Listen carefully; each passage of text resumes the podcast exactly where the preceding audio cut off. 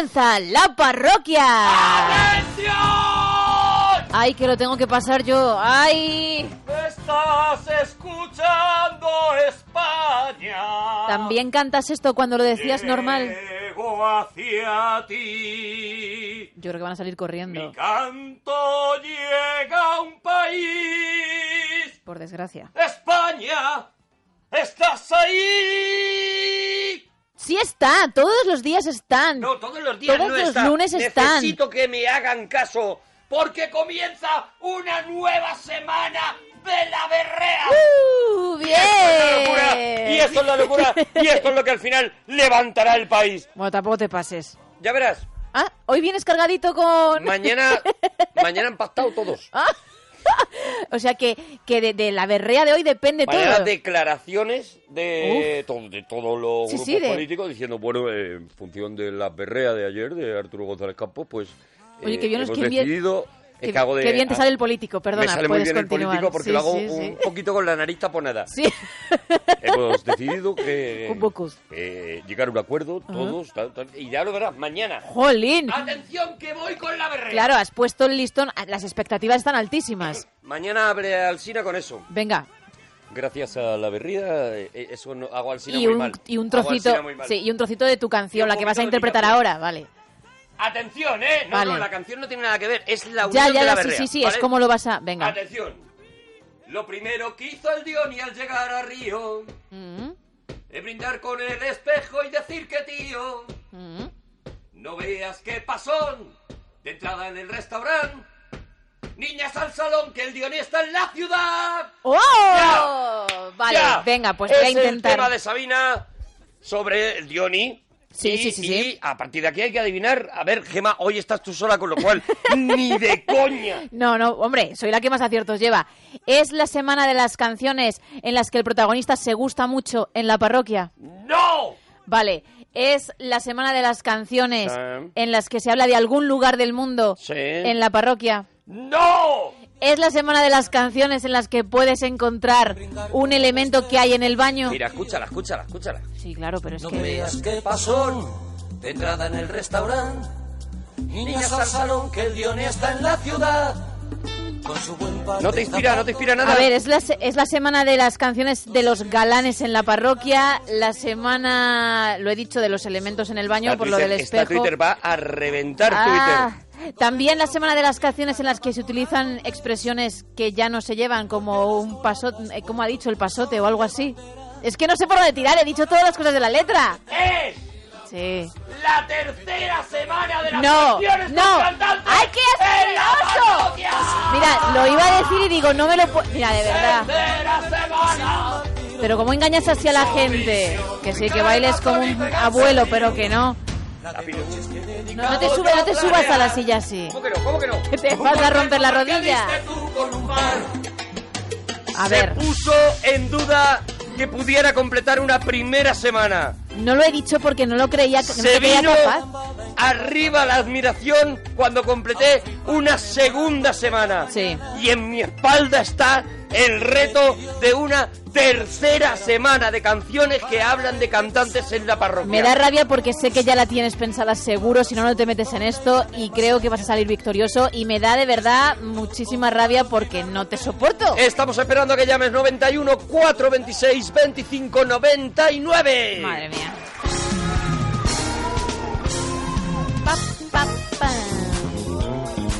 Y vamos, antes de nada, antes de dar los temas y todo, Gema, porque total, lo de tu presentación siempre me ha parecido absurdo. Sí. Pero vamos a dar antes que nada los jueguecitos que tenemos para hoy para que la gente nos llame, ¿vale? Vale. Vamos con una película que hay que adivinar, una mm, comedia. Venga, vamos a dar una, una pista. Es comedia. Ah, el Esta. diálogo. Esta es la táctica.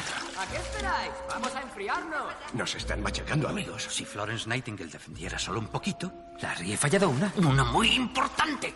Pilar, tú sigue en tu zona un juego estupendo. Danny, encárgate de las largas. Greg, nadie espera mucho de ti, pero ¿crees que podrás rematar una dejada fácil?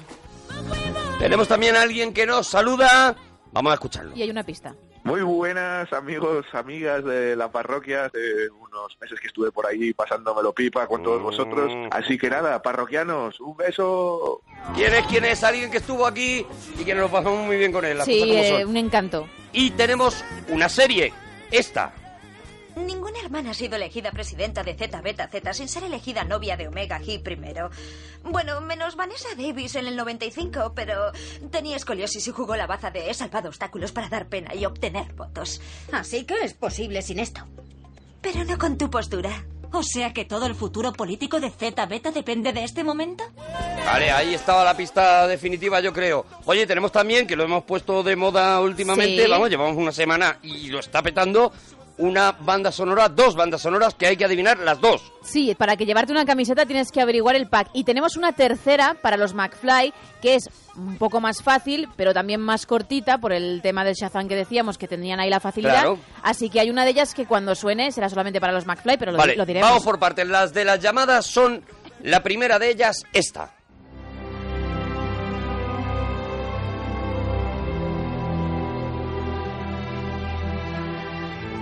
La primera de ellas, esta.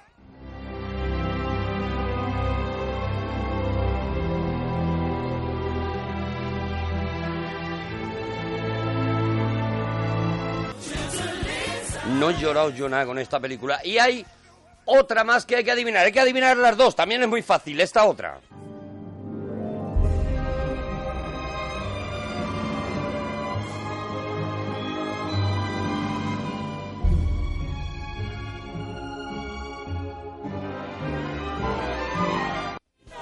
Perdóname que me están criticando. eh, ¿Qué ha si ahora resulta que el Dioni es un cantante. Yo me bajo del tren del, crite- del criterio, dice David Sangrillo. Eh, Ah, perdóname, sí, pero sí si lo- no sí has es. Hmm. escuchado el disco del Dioni, pues no has tenido vida. Claro, ya está. es que es verdad, ahí te ha pillado, ¿eh? Dioni tiene un discazo, un discazo, y os aconsejo que, me imagino que está en YouTube, Algún tema hemos pinchado aquí, ¿eh? algún tema ha sonado aquí y no tiene tema malo. Sí, no, no, tiene no, no, tema no, no, malo. ni, ni la voz, la voz le acompaña, los temas son buenos y, y, y su voz también, o sea que merece la pena que le echéis un ojo, sí. Bueno, vamos con los temas. Nos da paso. Bueno, si os metéis en mi Instagram, veréis la alegría personificada cuando decimos que la tristeza habita en la parroquia y esa tristeza es Gemma Ruiz. Buenas noches, pam, pam, para, pa, pa. Ay, de verdad, esto, esto es compañerismo y lo demás son tonterías. ¿Qué tema hacemos hoy, Gemma? El con día la cara. uno que yo no puedo, del que no puedo hablar y tú tampoco porque a mí nunca me pasa y a ti te pasa todos los días. A mí me El- pasa continuamente, claro. Claro, el día que ligaste sin querer. O sea, un día que no salías a ligar, que tú ibas a tu rollo completamente, que tú no habías salido a eso y de repente te encontraste un, triunfado. un regalito, un bombón nata. Sí, señor. Vale, ¿qué más? El mejor restaurante en el que has estado. El mejor no es más caro, el mejor. El- O sea, es, efectivamente. Uno que fui allí y dije, oye, espectacular y tal, y no tiene por qué ser uno muy caro, o a lo mejor coincide. ¿Qué Fras- más? Frases que dicen a gritos en los mercadillos y también en las ferias. Series de televisión malotas y ya vamos a quitar de Walking Dead aquí, no, no, ¿vale? ya está, ya está. Cuanto Ya, ya- antes. ya le hemos dado suficiente a Walking Dead. Y videojuegos favoritos que jugabas en los billares, en los O recreativos. sea, las de los recreativos, no los que juegas ahora en casa, sino esto tiene que llamar gente con una cierta edad, porque hay gente Sí, que no sí, ha sí. conocido De 30 el pa'lante, yo creo. videojuego de billar. 91 426 25 99.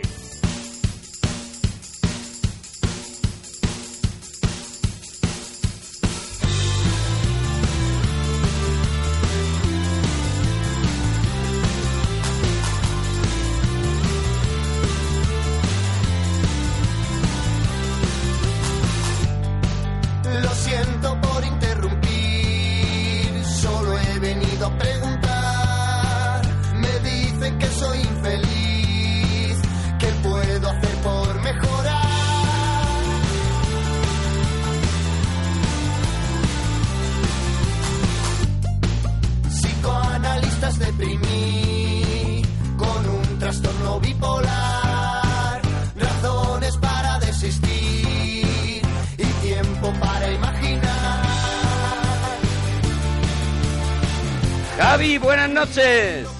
Hola, buenas Arturo y. Buenas noches, Hola. Javi. ¿De dónde nos llama Javi? De Málaga. De Málaga, el Javi. El Javi de Málaga, te lo presento, Ahí está, Gemma. Javi. Te lo presento, te, te introduzco al Javi de Málaga, Sí, ¿vale? en vuestro rollo, ¿no? En vuestro grupete, Eh, vale. Sí, sí.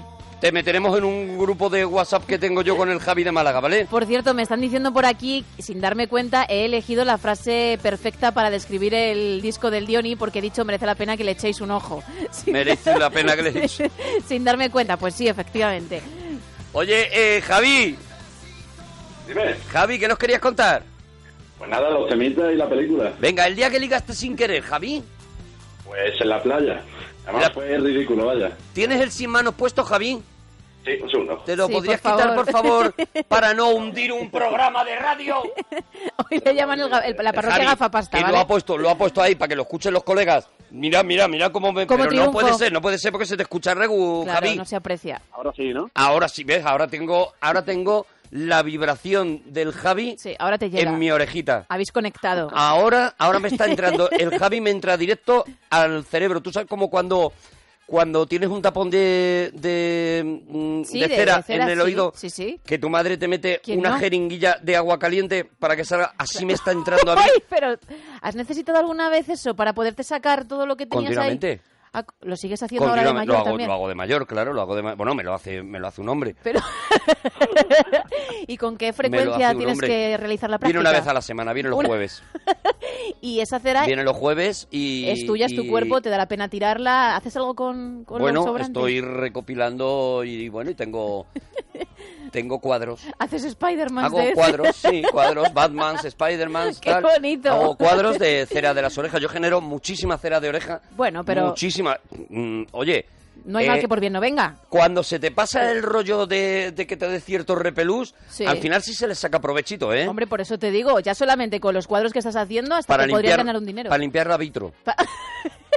Pero, eso- La vitro te queda pero en frío o, una o maravilla. caliente que derrita. Cuando tengo la vitro que a lo mejor he, he- he cocinado demasiado, Sí, yo me pego me pego un jeringazo sí. o llamo a, a Marcos. Marcos es el que el, El que, que te- viene. el que te- viene el que me el que me la vacía las orejas. Yo es que le llamo vacía orejas. Marcos Claro. es vacía orejas. No Es no, que no no te le he sabido porque no no existe como profesión. No te ha hecho otra cosa tampoco. ¿qué no sabes qué lío para darle de alta porque no Claro. sabía cómo cómo ponerlo claro.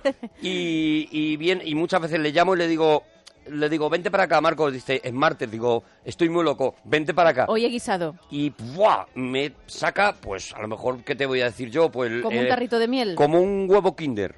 ¡Ah! ¡Ostras! Este es aproximadamente el tamaño. Y eso te puede durar como una pastilla de jabón. Si lo sabes aprovechar bien, vas quitando trocitos y vas limpiando. Para limpiar el, para limpiar la vitro. un poco que frotes, vale. y ¿no? a lo mejor, eh, a lo mejor te hago los baldosines del cuarto de baño. Uy, pues qué Puedo maravilla. aprovechar y hacerte eso. Qué suerte la tuya Depende también te del digo, día, ¿eh? también te digo yo, ¿eh? Qué bien. Bueno, entonces, Javi, Dime. Javi, ¿cómo? Tío, de verdad. ¿qué, qué, qué, qué, qué te pasó el día ese que saliste, que ligaste sin querer en la playa? ¿Qué pasó? Que me Pues, tienes todo loco, Javi. Estábamos jugando en la orilla con la, con la pelota y me vino un balón, me creía Cristiano Ronaldo, chuté y le di a, a una chica que estaba tomando el sol. Le pegaste un bal- balonazo a una muchacha que estaba tomando el sol. Sí. Eh, ¿Fuerte? además, mm, demasiado. Muy fuerte. sí, se le quedó hasta, hasta las marquitas, hasta las rayas del balón en las piernas. Qué maravilla. ¿Y le volaron las gafas? Que para mí es la clave. No, fue en las piernas. Fue en la pierna, fue en la pierna. Menos cuidado. mal que fue en la pierna, porque con la velocidad que iba el balón Claro, también te le digo. la cara y, y- y la deja la pobrecita. Bueno, y, y no entonces puede ligar. tú aprovechas esa, esa clarita, dices, hombre, le he pegado un, un balonazo, muy mal se tiene que dar. No, fui educado a, por- a- a disculparme, a pedirle el balón y bueno, parece que le hice un poco de gracia y bueno, hubo tema. No, no, no, No, no, perdona. no lo a mí, resumas así. a mí eh, le hice un poco de gracia y hubo tema. Lo que he visto es la chica con las marquitas echándote así los bracitos y diciendo, vente para acá, No, la chica, vente para acá, balón de oro. la frase de la chica fue un pero qué coño y ya fui, disculpa, mira que ha sido el tuyo. y tal. Sí. Y bueno, Y entonces, pero vamos a ver, tú te quedaste al lado, te sentaste, pasaste de, de los chavales con los que estabas jugando al fútbol directamente. me disculpé, me dio el balón eh, y tal, me fui, seguí un, un ratillo jugando más a fútbol y después volví, le volví otra vez a pedir perdón y me senté con ella a hablar. Ella te miraba, Eh, de vez en cuando sí, al principio con odio, después ya bueno, cambió la mirada. luego ya fue sonriendo diciendo, Oye, pues igual tiene su puntín. es torpe, es torpe y eso quieras que no, eso quieras que no me, me enamora. Sí, eh, se dio cuenta que como era tan malo jugando a fútbol, la había dado sin querer. Ah, vale, ella al observar el juego del Javi Dijo, es un paquete, Es evidente que no había maldad Claro. en eso. Simplemente ya, ya le ha dado hay tres o cuatro más por ahí. Pies planos, pero no hay maldad. Es- Claro, y, y, Javi, en ese mismo momento, o sea, en esa misma... O hay un momento de... Hemos tonteado, vamos a quedar esta noche, nos No, vemos en el chiringuito, no lo sé. Al día siguiente, quedamos al día siguiente Al y día a siguiente. una vuelta y al chiringuito. ¿Eh? Lo habías resumido todo en 10 minutos y resulta que hay una historia y hay, hay un trabajo, historia. sí señor. continuó, no pasó de una noche porque dijo, "Mm, tampoco me ha hecho tanta gracia el balonazo. Oh, un agosto, el veranito. El veranito, el bueno, veranito. un amorcito de verano. También te digo que ella decía día 3 y yo todavía no tengo chorbo, el primero que me pegue un pelotazo, para ese va a Ah, ser. Y ahí está. Y ya está. Y, y pilló al Javi también, eh, cuidado. Oye, ¿el mejor restaurante en el que has estado? Pues en Marbella, en el pueblo de Benavís, uno se llama Canela, es una maravilla. Caneda. ¿Y qué se, qué se come en el Caneda? Pues un poco de todo. Y lo bueno que tiene es, es todo natural, que lo hacen ellos en su huerto. Así que Qué maravilla. maravilloso. Pero bueno, ¿cuál es tu plato favorito del Caneda? Por favor, eh, No nos dejes Javi. así. Y allí hacen mucho tapeo y aparte hacen una, una lasaña vegetal con la- la- las placas de, uy, de espinaca y está, vaya, bestial. Qué maravilla. Ya está, ensalada de espinacas. Frases No que sé. dicen a gritos en los mercadillos y en las ferias. que se sabe la peli. Entonces lo tengo ahí, lo estoy frenando, Sí, ¿sabes? sí, no, le estás Lo estoy haciendo pasar frenando. el examen, Claro, claro, claro. Eh, frases, eso que dicen en los mercadillos y en las ferias. Eh, la típica de... Bueno, a mí me gusta la Rosaleda, en, la- en el mercadillo que ponen en la, en la puerta del estadio. Que siempre hay un gitanillo, me hace mucha gracia, que está con la- tirando botellas de agua para arriba y dice, señores, que hay que beber, que hay que beber. Que hay que beber, pero porque él Pero vende mientras- agua. Sí, vende agua. Ah, claro, él vende agua y- Claro. y, él mm, Hombre, es una performance. llama, claro, él llama a la necesidad que, que- sabe que van a tener la gente. Porque además de, de decir eso, va tirando las botellas. O sea, ahí hay un espectáculo, ¿eh? A ver, va tirando las botellas, no creo. Eh, tú estás No, viendo, subiendo. tú estás viendo un saltimbanqui y yo lo que veo es a un gitanillo tirando una botella así, tampoco muy alto y dándole como la media vuelta, que es lo que hacemos los chulillos, dándole la media vuelta y cogiéndola con la mano. Me imaginaba. Y tú de repente, claro, tú Como de tres pelotas, pues igual tres y una cabra también subida. No, es, es un señor que, que simplemente mueve la botella, Gema. Y dice, aquí hay agua. El circo Vale. del sol. Tú estabas viendo el circo sí, del sí, sol. retiro lo de performance. vale. Claro, el gitanillo saliendo de un cañón con la, gritando, ¡hay que beber, señores! ¡Hay que beber! No es Algo eso. así, algo así. No es eso. Vale. Oye, y venga, la última. ¿Videojuegos que jugabas en los billares? El del... Uy, el Super Pan. ¿Cuál era el Super Pan? Que no me acuerdo yo. Este que era un muñequito que iba disparando unos ganchos hacia arriba y rompiendo una- unas Ah, vale, sí, sí, sí. El- que tenías que poner eh, cuatro del mismo color, ¿no? No, no, no, era un... Era un ma- eh, salió un mapa que es, un- es una plataforma que eh, había pompas muy grandes Mira, aquí lo muy grandes, y la iba rompiendo y se iban dividiendo a, a la mitad cada vez salían más Vale, pompas sí, sí, sí, es verdad, es verdad. Como globos Y enormes. Es verdad, Era- empezaban siendo unos globos enormes, ibas tirándolo, le, le ibas disparando y se iban haciendo cada vez la mitad, la mitad, hasta que tenías un montón de pelotitas así muy Y locas. Y, Te mataban. y- y te mataban, efectivamente. Bueno, Javi, oye, creo que te sabes la peli, ¿no? creo que me la sé Venga, vamos a ver, ¿qué peli crees que es? creo que es los padres de él Los padres de él. ¿Es la peli Los padres de él? Ay. Lo siento, vuelve a intentar. Javi, vergüenza Ah. de tus hijos. Oprobio general. O- Ay, Oprobio Javi. de un país, Javi. Javi, menos mal que has quitado sin manos, Javi. Y ha dicho creo, no ha dicho me la sé, ha dicho creo, porque así esto le respalda. Ha llamado muy venido arriba y, y de repente cómo ha tenido que agachar las orejitas Ha el caído, Javi. ha caído. Oye, Javi, nada muchas gracias que otra vez será, ¿vale? Un abracito. un abrazo adiós. Adiós, bonico. Adiós. Oye, eh, vamos a poner la, la banda sonora de los McFly. Venga. ¿Vale? Pero no vale participar durante el programa. Vale No. participar ya a partir de que acabe el programa. A partir de las 4 de la mañana ya pueden. Y vamos a hacer el hashtag camiseta McFly. Venga. ¿Vale? Para que eh, os tengamos a todos reunidos y el primero que haya puesto tal será el que se lo lleve. Hay que ser rápido porque no puede ser más fácil, ¿eh? Así que atentos. Vale. Almohadilla, camiseta McFly. Hay que adivinar esta banda sonora. Ya. Ya. claro, claro, no hay más. Ya, es que no hay más. ya, una vez más la ponemos, una vez. Vale, mañana daremos, Eso es. entre los que pongáis almohadilla camiseta más fly, mañana daremos a los ganadores, ¿vale? ¿Qué se le va a hacer? ¿Qué se puede hacer? Mira, escucha esta maravilla. A ¿Qué ver. nos saldrá? Se preguntaban sus padres. ¿Qué nos saldrá? Todo el tiempo en la calle. que no saldrá. Para mí uno de mis cantantes de referencia. Por lo que estoy escuchando no me extraña. de mayor se acordará. Nunca jamás pudo comprender. El Dioni. ¡Oh! se comía un pastel todos los días. Y él no podía. Para los que decían que no eran cantantes. No, no sube, pero tampoco sube, hay necesidad. Pero ¿eh? tampoco baja. No, no, eso tampoco. Y se hartó de chocolate, bambas, mil hojas y hasta un brazo de gitano. ¿Eh? ¿Cómo sabe parar? Se pegó el gran atracón. Pobre Raúl, pobre Raúl. Para mí, uno de sus mejores temas, Pobre Raúl, el tema, el tema que ya lo, lo mete en listas directamente y por el tema por el que el disco, que es un disco muy temporal, sin embargo, eh, conserva una cierta temporalidad. Todavía se puede escuchar como, como, pues no lo sé, como el Blowing in the Wind, Sí, sí, ¿sabes? perfectamente. Canciones que se hacen eternas y para mí eso es Pobre Raúl. A mí me... Quizá le admire más al escuchar el estribillo y darme cuenta de que a pesar de ser una casi balada y hablar de un pobre Raúl, lo hace con una cierta alegría Sí. que en un momento tan tan Es difícil una pues es historia complicado, ¿no? es una historia Es una- tragicómica sí, la sí, que nos sí. presenta Diony Pobre en esta Raúl. canción. Le falta ir con una cesta saltando disco por el bosque. incluía versiones de Julio Iglesias, bueno, el, el disco De los grandes el- como el- él. El disco es una obra maestra. Jo, ya ves. Mira, mira, mira. ¿Qué se le va a hacer? ¿Qué se le va a hacer?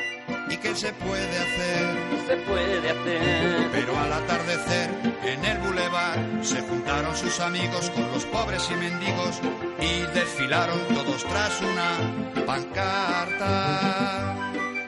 Raúl, héroe nacional. A ver, ¿qué parte de mm, a partir de las 4 es cuando se puede participar en camiseta McFly? No habéis entendido. Claro, porque- Santi Malasombra, Ricas, To 64 y Ismandlini, no sé qué.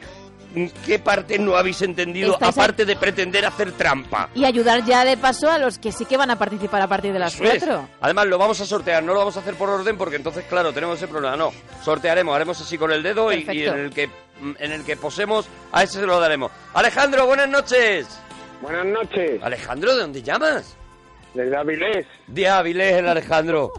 ¿Qué tal Yo está? llamé- Yo llamé hace, hace tiempo. Sí, ¿no? Pues, Sí, pues sí. qué maravilla, qué maravilla reencontrarnos contigo, Alejandro. Eh, eh. Sí, ¿no? sí, sí. No Se te nota. Pero, no os acordáis, pero sí. No, hombre, Yo ¿cómo- creo cómo que no? sí me acuerdo de ti. Sí, que sí. Yo, creo... ¿No te acuerdas? Que Yo no, porque para mí, es cam- para mí con Alejandro es todas las veces es la primera vez. Claro, tú tienes esa suerte. Y, A mí, y lo Alejandro- disfrutas igual. A mí Alejandro me desflora cada llamada. Qué bien. De verdad, ¿eh? De verdad, Alejandro. Oye, Alejandro. Dime. Alejandro, el día que ligaste sin querer, ¿qué pasó, Alejandro? Pues ahí, ahí yo la verdad es que nunca, li- vamos, ligar sin querer, no he ligado, no, no estaba de moda, no, Ni siquiera queriendo, Alejandro. ni queriendo, ni queriendo. Me gusta lo de no estaba de moda, en plan, no, es por mí, es, son los tiempos. No estaba de moda ligar porque la gente se reproducía por esporas. Hasta, hasta hace muy poco la gente se ha reproducido 2000. por esporas. Hombre, eh, al- algo habrás ligado, ¿no, Alejandro? Hombre, algo sí, pero sin querer no. ¿Cuál era tu truqui, tu truqui golfo para ligar, Alejandro? Uf, pues que no. Hola, ¿cómo estás? Hola, ¿cómo estás? ¿Qué tío? ¿Qué tío? Cuando te encuentras con un estratega, eh, cu- cuando te encuentras con alguien a quien admirar, Y cua- tú re- imagino que recordarás cuántas han caído con esa frasaza. Pues por lo menos entre una y ninguna. estás contando con los dedos. Claro, digo, podrás Está por eso contando con recordar. los dedos. una y ninguna, bueno, una seguro. Entre, sí, un par de ellas, sí, un par de ellas sí. Alejandro, ¿y por qué crees que no, que no ligabas más? Vamos a ver, ¿tú te ponías bonito para salir, Alejandro? Siempre. Siempre. ¿Cómo te, cómo te ponías? No me veían bonito, no me veían bonito. Bueno, porque la cara, claro, no te la podías tapar, pero, pero ¿cómo te vestías? ¿Cómo te vestías tú una noche que decías, hoy Alejandro va a quemar Avilés? Cuando ibas tú por Avilés y se iban encendiendo las baldosas como en el Billie Jean. Pues un eh, de sport, un pantalón, una camisa. De store, te ponías de store, ¿no? De, de store, sí. Ajá. La ropita de store. Pantalón, Pantalón vaquero, una Sí. camisa y, y, y ya está. Y, descalzo.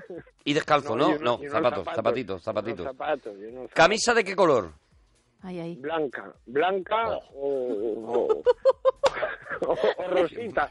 Ay, o Rosita Qué Palo, ¿no? Así un rollo un blanco Palo. también, prácticamente. Y de repente Avilés era Ibiza. Cuando salía Alejandro a la calle. Avilés se había mutado en Ibiza. Salía con una camisa blanca abierta, un poquito abierta porque tú tienes pecho lobo, Alejandro. No, ya, no, no, yo tengo poco pelo, a mí me sobra pecho. ¿Eres moreno de piel, Alejandro? Sobra pecho. Sí. Eres morenito de piel, porque claro, eso con el blanco resalta. A mí me... Sí, A mí me sobra pecho es la frase con la que quiero que me enterréis, ¿vale?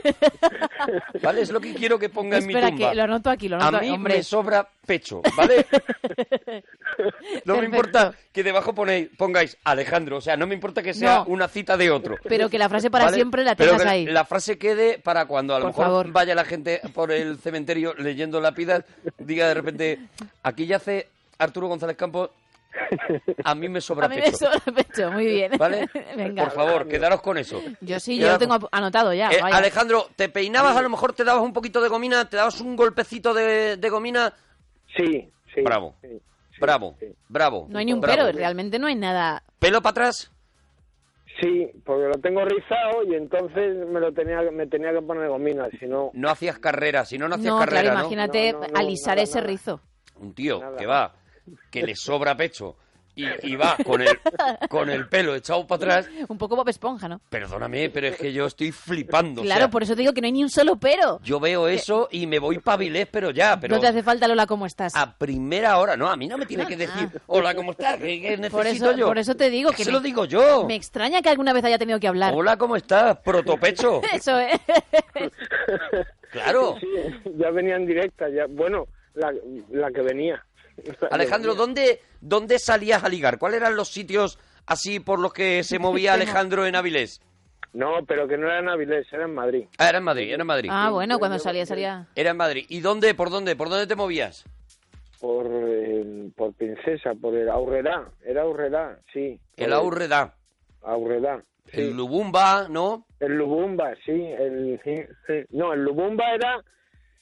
¿Eso era una bebida? No, no, el... ¿Cómo? Es que no me, no Sí, me acuerdo. había un sitio donde hacían el Lubumba, tienes razón. Había un sitio donde hacían el Lubumba, pero no se llamaba el Lubumba, no me acuerdo ahora cómo se llamaba. No, La leche de pantera. la leche de pantera, eso sí, es, sí. eso es. Eh, eh, Pero el sitio se llamaba el Lubumba, ¿no? no, no me acuerdo. No sé, ahora nos lo dirán en Twitter. Venga. Bueno, Alejandro, el mejor restaurante que creo que aquí vas a estar, no sé por qué te noto que aquí vas a estar más suelto que en lo otro de ligar. El mejor restaurante al que has ido, Alejandro. Uno que se llamaba, vamos, que yo no he vuelto a ir, La Barrica. La Barrica, ¿dónde estaba? Ese estaba en el, eh, en, en el puente de los franceses. Mm, Ah, sí, en el puente de los franceses, enfrente de, En Madrid también. Sí, en la iglesia esta de San Antonio, me Mm. parece que es, donde, enfrente de donde dan las sidras y las, sí, Pero en Avilés no sale, no sales, Alejandro. claro, es poco, que... poco. En Avilés no sales. ¿Y te vas a comer a Madrid y luego vuelves a Vilés? Claro, No, no, era cuando estaba en Madrid. para salir a andar, Ah, claro, para luego bajar el... para bajar el pecho. el- Claro. No, ahora Está. me voy en bici, me voy en bici de Madrid a Granada. ¿Te vas en bici de Madrid a Granada? Sí, Pero sí. es muy, es muy, es muy lejos. ¿Eres deportista? Mm, No. ¿Tú no, crees que la frase pasa- a mí me sobra pecho la dice un tío que no es Que deportista? eso digo yo, pero No, claro, es que él se no, vende... Que no, me, que no me sobra pecho porque tengo, me, ha- me habéis dicho, "Ten- ¿tienes pelo en pecho? Y Yo es que tengo poquito pelo, pero es porque me sobra pecho. Eres- claro, porque por mucho pelo que tuviera, No lo, no lo llega a llenar completo, puede ya, claro, claro, aquello. claro, no puede, es imposible. ¿sabes? Bertino Forne, pues te lo cubre porque tiene un pecho bien recogido, bien en su es. sitio. David Hasselhoff te lo cubre. Eso es. Alejandro, al principio lo cubría, pero luego empezó Saca a el echar palomo ahí empezó a echar pecho, empezó a echar pecho y al final pues claro, le queda cada pelo le queda pues como de aquí a Granada, Eso es. ¿sabes? Qué preciosidad. Mira, Agustín Jiménez seguro que se acuerda que me lo está poniendo por, por, por WhatsApp. Me está diciendo Ah, bien. el sitio donde hacían. Agustín, que tú eres del golferío. El sitio donde hacían el. ¿Cómo se llamaba? La leche de pantera. La, leche, de pantera, ¿vale? A ver si se acuerda Agustín Jiménez, que, que también te digo que se podría costar este señor. Sí, sí, sí, sí. Oye, ¿y series de televisión malotas? Uf, uf, pues no me... No los, no lo sé. No, No eres muy de series, ¿no? No, he visto algunas, te puedo decir las que me gustaban, pero malas, malas no. La de Alf me gustaba mucho. Llevas un tiempo sin salir y sin ver la tele también, ¿no, Alejandro? Ver la tele. sí, Alejandro, ¿a qué te has ido tú, Aviles, de verdad? A, a- trabaja- a trabajar. a- a trabajar y nada más. Y nada más. Bueno, venga, la última, la última, Alejandro. Ánimo. Que como es de pasado, creo que sí que la conocerás. Videojuegos que jugabas en los billares o en los recreativos. A los marcianitos, Mm. e- esa que te salían los, las naves espaciales, Sí. a los marcianitos y al, y al comecocos. Marcianitos y Comecocos. Bueno, bien, bien, clásicos. No arriesgas, no arriesgas. Lo que es Alejandro. Lo que funciona. Un clásico, un clásico. Claro. Atención, Alejandro, que te voy a rebotar en la cabeza el pasado, ¿vale? A ver. Se llamaba el sitio de la leche de pantera Chapandaz. Chapandaz, sí, ¿Ves? señor. Toma ¿Ves ya, eh. Agustín Jiménez no me falla. Agustín Jiménez ¿Cómo, no cómo me falla. sabías a, a qué fuente ir a No me falla. Sí, señor. El Chapandaz. Bueno, Alejandro. Que me sé la película. Ay, que te sabes la película. Venga, a Venga. ver, a ver. ¿Cuál es la película? A ver. Creo que es la de Hook, el Capitán Garfio. Hook, el Capitán Garfio, la de Spielberg. esté más cerca. Sí. La de- Lo siento, vuelve a intentarlo. Casi, casi. Casi Escarnio público. Casi. se ha ido de aquí a Granada, de verdad. No te preocupes porque has estado cerquita, o sea que tan mal, tan mal no ha quedado. Tú no te preocupes. Ya, ya, ya, ya, ya. Ya, ya, ya, ya, pero no está convencido. Bueno, Alejandro, un abracito, bonico. Un abrazo, muchas gracias. Adiós, precioso.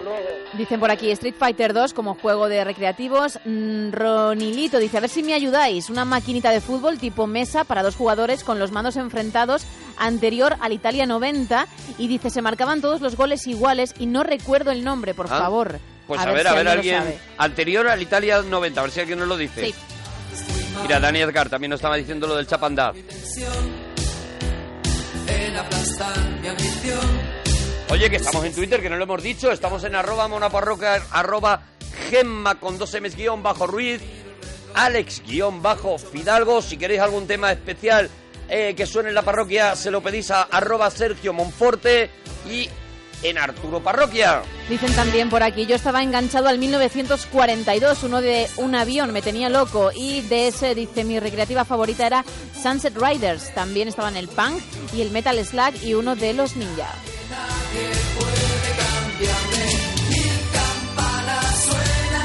¡Hasta las 4 en la parroquia!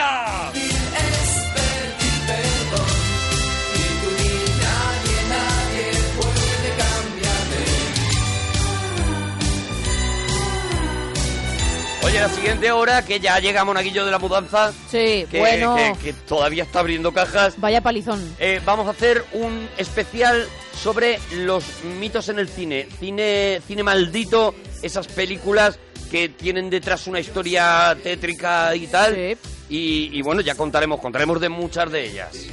Mira, dicen por aquí que la frase a mí me sobra pecho, tú no tendrías por qué ponerla ya que no te sobra nada. Podría ser, de hecho, un ángel de Victoria's Secret perfectamente. Pues sí que es verdad, sí que es verdad, pero, pero bueno, esta perfección no va a durar toda la vida. No, claro, claro. Bueno, a lo mejor viniendo de ti sí. Yo soy muy consciente de eso, ¿eh? de que la belleza no es para siempre. Sí, pero dirás, Yo pero te referirás a los demás. Digo, eh, claro, evidentemente. Al resto de mortales. En los demás, en los demás. En mi caso, eh, bueno, eh, se mantiene perfectamente. No, sí, yo, por lo menos yo que tengo que verte ahora mismo, te aseguro que sí. Nadie diría la edad que tengo. No, no, dirían más a lo mejor. Muchísimos menos. Sí, yo te eché 35 y me dijiste que tenías 26. Muchos más. Son Pero no me quiero poner coquetuelo. tres mil y pico, me dijeron una vez. Quiero poner coqueto. De las veces... Vale, no, no te pongas tampoco. ¡Alberto! Da cosita. Alberto, buenas noches. ¿De dónde llamas, Alberto? De Sevilla. De Sevilla, Alberto. ¿Qué nos querías contar, Alberto? Pues yo es que, a mí de casualidad, ¿sabes? Me he escuchado la, el extracto ese de la película y digo, hostia, eso yo lo sé. No sé ni lo que regaláis, pero digo, coño, yo voy a llamar y me lo llevo. Pero es que no funciona de esa manera, Alberto. Alberto. No funciona de esa manera. Nos tienes que dar los temitas y si Claro, luego te sabes la película, ¿vale? tu compañero que me vaya a hacer las preguntas antes. Claro, claro. Nosotros te vamos haciendo las... Y si contestas con cierta diligencia, entonces te dejamos ya adivinar la película, ¿vale? No, no, claro, como me has preguntado que por qué te he llamado, digo, Claro. pues es el motivo, pero que... Claro, la verdad ver. es que ha sido sincero tú también. Él va de cara, él va de cara. Que sí. Alberto va de cara, dice, mira, yo voy a ver si pillo. ¿Vale? Vale, vale. Sí, El día que ligaste sin querer, Alberto. Pues una vez de vacaciones en Gerona, Sí. Pasé toda la discoteca, toda la noche la discoteca sin éxito ninguno, como siempre. La discoteca sin éxito, eh, me gusta mucho el nombre para, para que una discoteca se, Se llame llame- así. se llame así, no, sí. no, no, no, sin éxito fue mi noche, mi noche sin éxito. Mm. La discoteca se llamaba Tetes. Tete, tampoco está mal. Tetes. Sí. Y pasé la noche... Tampoco está mal, voy a pillar algo al tete. Al tetes. Y Sí. como, como habitualmente, la- pues no tuve éxito, que es lo que he dicho. Pero tú entrabas, en- o sea, fue una noche activa de ligoteo, e- era una noche en la que tú o te limitaste a quedarte a lo del No, espejo no, no. mirando el cubata. No, no, lo intenté, lo intenté. Lo intentaste, lo intentaste. No había nada que hacer. Claro, claro, lo intenté y me... Todo fallaba, ¿no, Alberto? me- ¿Cómo? Todo fallaba, ¿no? Sí, sí, me llevé varios rechazos y ya, pues, al final, pues ya cuando ya no quedaba nadie en la discoteca, ninguna ya suelta, pues me fui para afuera, que la gente se quedaba ahí fuera, ¿sabes? Un ratillo por ahí, para, para afuera cuando cerraba. Y una tía me dijo, oye, ¿tú te quieres venir a mi casa? No sé qué, no sé cuánto. Y todo, al final, pues me fui a su casa. Pero así, entra y te dice... Bueno, lo que se ha llamado de toda la vida el coche escoba. Sí, sí, sí, sí. Exactamente. Y yo, pues, ver, el coche porque- escoba de toda la Y vida. que uno ya no veía bien. Una muchacha a las 7 de la mañana ya diciendo yo a casa no me voy sola porque no es lo que me apetece en este momento. Y a ver este. Y dice, a ver, y hace así una visual. Hace un barrido. Ve, ¿Qué pasó? Me eligió ella, eso es lo que pasó. ve a un señor vomitando en una esquina, a otro señor a lo Que mejor, ya ha pillado. eh, tirándose debajo de un coche y a Alberto que lo único que hacía era estar allí y dice, pues mira, por lo menos se le ve lavado, Eso, eso es. A ver. por lo menos se le ve limpio. Bueno, pues ya está. Pues entonces dice, sí pilló. Vente para acá que te voy a dar lo tuyo y lo de tu prima. Y entonces ahí él vio el cielo abierto porque ha dicho que le ocurría siempre lo de no tener éxito. Te, la, te llevó a su casa y cuando terminó eh, te daba patadas así disimuladamente para que te fueras de una vez. Eh, no, mm, bueno, en realidad eso tampoco lo recuerdo como de la manera que me fui. Me acuerdo que después fue un camino larguísimo de por lo menos, yo que sé, un kilómetro o dos hasta mi casa, todo el paseo marítimo. No recuerda ni cómo se fue de allí. Imagínate, cómo estaban. el- lo rápido que le cerró la puerta a la muchacha en cuanto, digamos que había hecho La faena. lo que Alberto sabe hacer también. los también te digo. deberes. Lo Sí, que señor. sabe también hacer Alberto. Y la muchacha dijo, pues si el- habían sido a las 7 de la mañana, dijo, las 7 y cuarto, Alberto ha terminado y yo quiero dormir. Quiero dormir, que luego queda para Ah, desayunar. Ala. está. Bueno, Alberto, Dime, el mejor restaurante en el que has estado, ¿cómo era y, y dónde era? pues el espigón, sin duda, ni- sin duda ninguna, aquí en Sevilla. En el Espigón en, Ce- en Sevilla, ¿qué, eh, qué- pero ¿es, es el nombre del restaurante?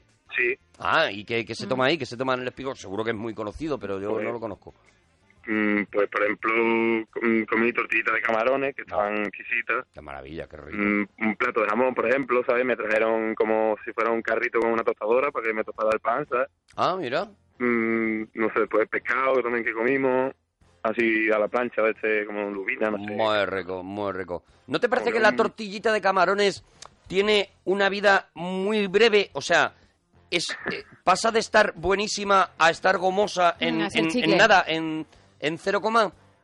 Mm, es que las de ahí no, las de ahí son finitas, son perfectas, sí, sí. Son las congeladas, estas las que tú dices son asquerosas, pero es que las que son ahí finitas y perfectas. que- Pero ya no solo que se han congelado, o sea, tú te despistas un poco, te, te ponen el plato de, de la tortillita de camarones este, que está delicioso. Eh, te despistas un poco porque a lo mejor tienes que hacer un pis. Cuando sale ya no es tan, ya no es tan buena. Sí, se han, sí, se han puesto mustias, si no están recién Se han puesto un poquito hechas, sí. calamardo, ¿sabes? Ya, no, sí, ya no están crujientes, es lo que tú quieres decir. Ya es tortillita Claro, de claro. calamardo, exactamente. Es que digo que tiene... eh, a, a mí me angustia un poco, me gustaría que me las sacaran una a una. Cuando me ponen demasiadas, me ansio. Tú no utilizas las manos, directamente metes la cabeza en el Sí, plato y lo se que pierde, te dé tiempo. Se pierde el crujor. Bueno, pero mira, eso te lo llevas tú. La- Habría que verte hacer eso, también te digo, pero lo disfrutas. Pues mira, ha tenido la suerte de verme gente muy importante. Claro, que bueno, porque estaba comiendo al lado, ¿no? Ya Barack dicho. Obama. Ah, ¿tú has comido...? Con eh, tortillita de camarones ¿Pero con con Barack él? Obama. ¿Con él en la mesa? Muchísimas veces. ¿Y los dos habéis...? No, solo yo. Ah, solo tú Solo y él, y él te miraba con esa sonrisita dice- que tiene, ¿no? Dice, hazlo tú, que, que lo que me hace gracia es verte hacerlo a ti. y Oh, tal, me dice. qué Me maravilla. dice, sí, sí, sí. Oye, frases que dicen a gritos en los mercadillos y en las ferias. Que, pues, tengo un amigo feriante y no sé mm, no- muchas frases ni nada de eso. En verdad, por ejemplo, hace poco fui a un mercadillo aquí en Sevilla. Sácate que te, ha- una que porque la verdad es que no me gusta. te estabas comiendo un- una pelota. Te estabas comiendo una pelota. Ahora, ahora que te escuchamos bien. Perdona. Que fui a un mercadillo y, y había una que decía a euro, a euro, calcetines a euro. Y eso pues, me llamó a mí la atención. Pero no tengo muchas frases para decir. Tampoco es la frase de tu vida, ¿no? Tampoco es una cosa que te haya marcado. Oye, ¿tienes alguna serie malota, alguna serie que no te gusta o que no te ha gustado, que la has visto y has dicho, Pues pues, no, soy tan- no soy tampoco mucho de serie, pero Prison Break, por ejemplo, es malota, malota. Y creo que hay también una hora de mm, Pablo Escobar, algo de eso. que Tiene que ser malota al máximo.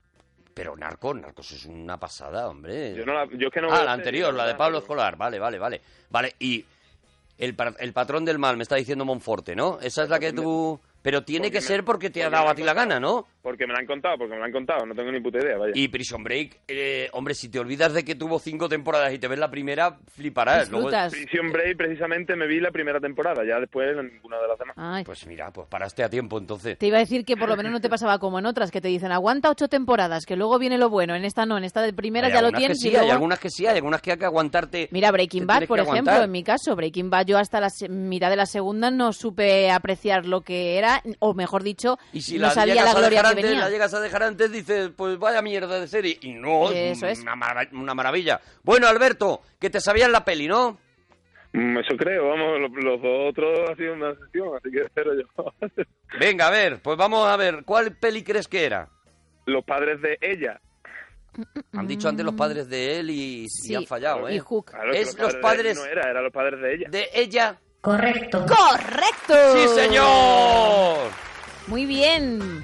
¿Tengo el millón Alberto. de euros o no? ¿Tienes? ¿Tengo el millón de euros o no?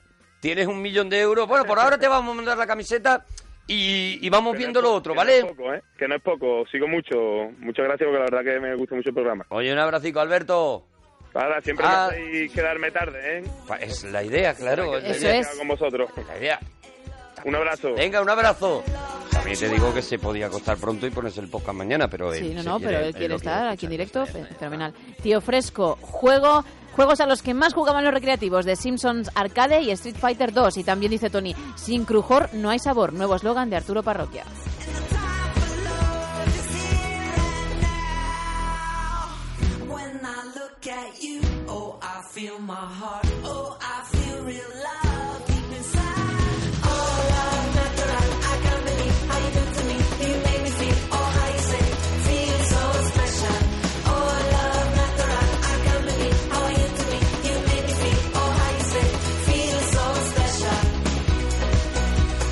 Vale, por aquí nos dicen que el juego de fútbol este al que, a- que han preguntado Sí. antes es se llama Mitchell Football Master.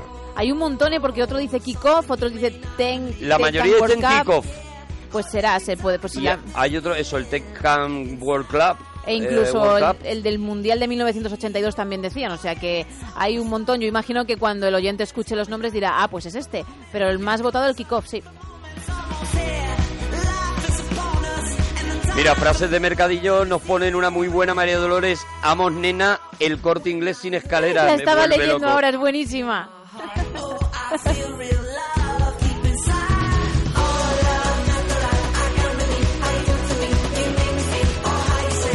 Santiago, buenas noches. Buenas noches. Uh, Uy, Santiago. Santiago a lo lejos. Santiago en el camión, ¿no, Santiago? Sí, voy al camión. Va- vas en el camión. Sí, Bueno. eso yo ya lo intuía, ¿eh? Santiago, ¿qué nos, qué- ¿de dónde nos llamas? ¿Dónde estás ahora mismo? Subiendo el alto de la mola, pasando Granada, Pasando Granada. para Valencia. Va, va camino de Valencia, Ajá, ¿eh? sí. Santiago. Bueno, venga, vamos con los temas. Santiago, el día que ligaste sin querer.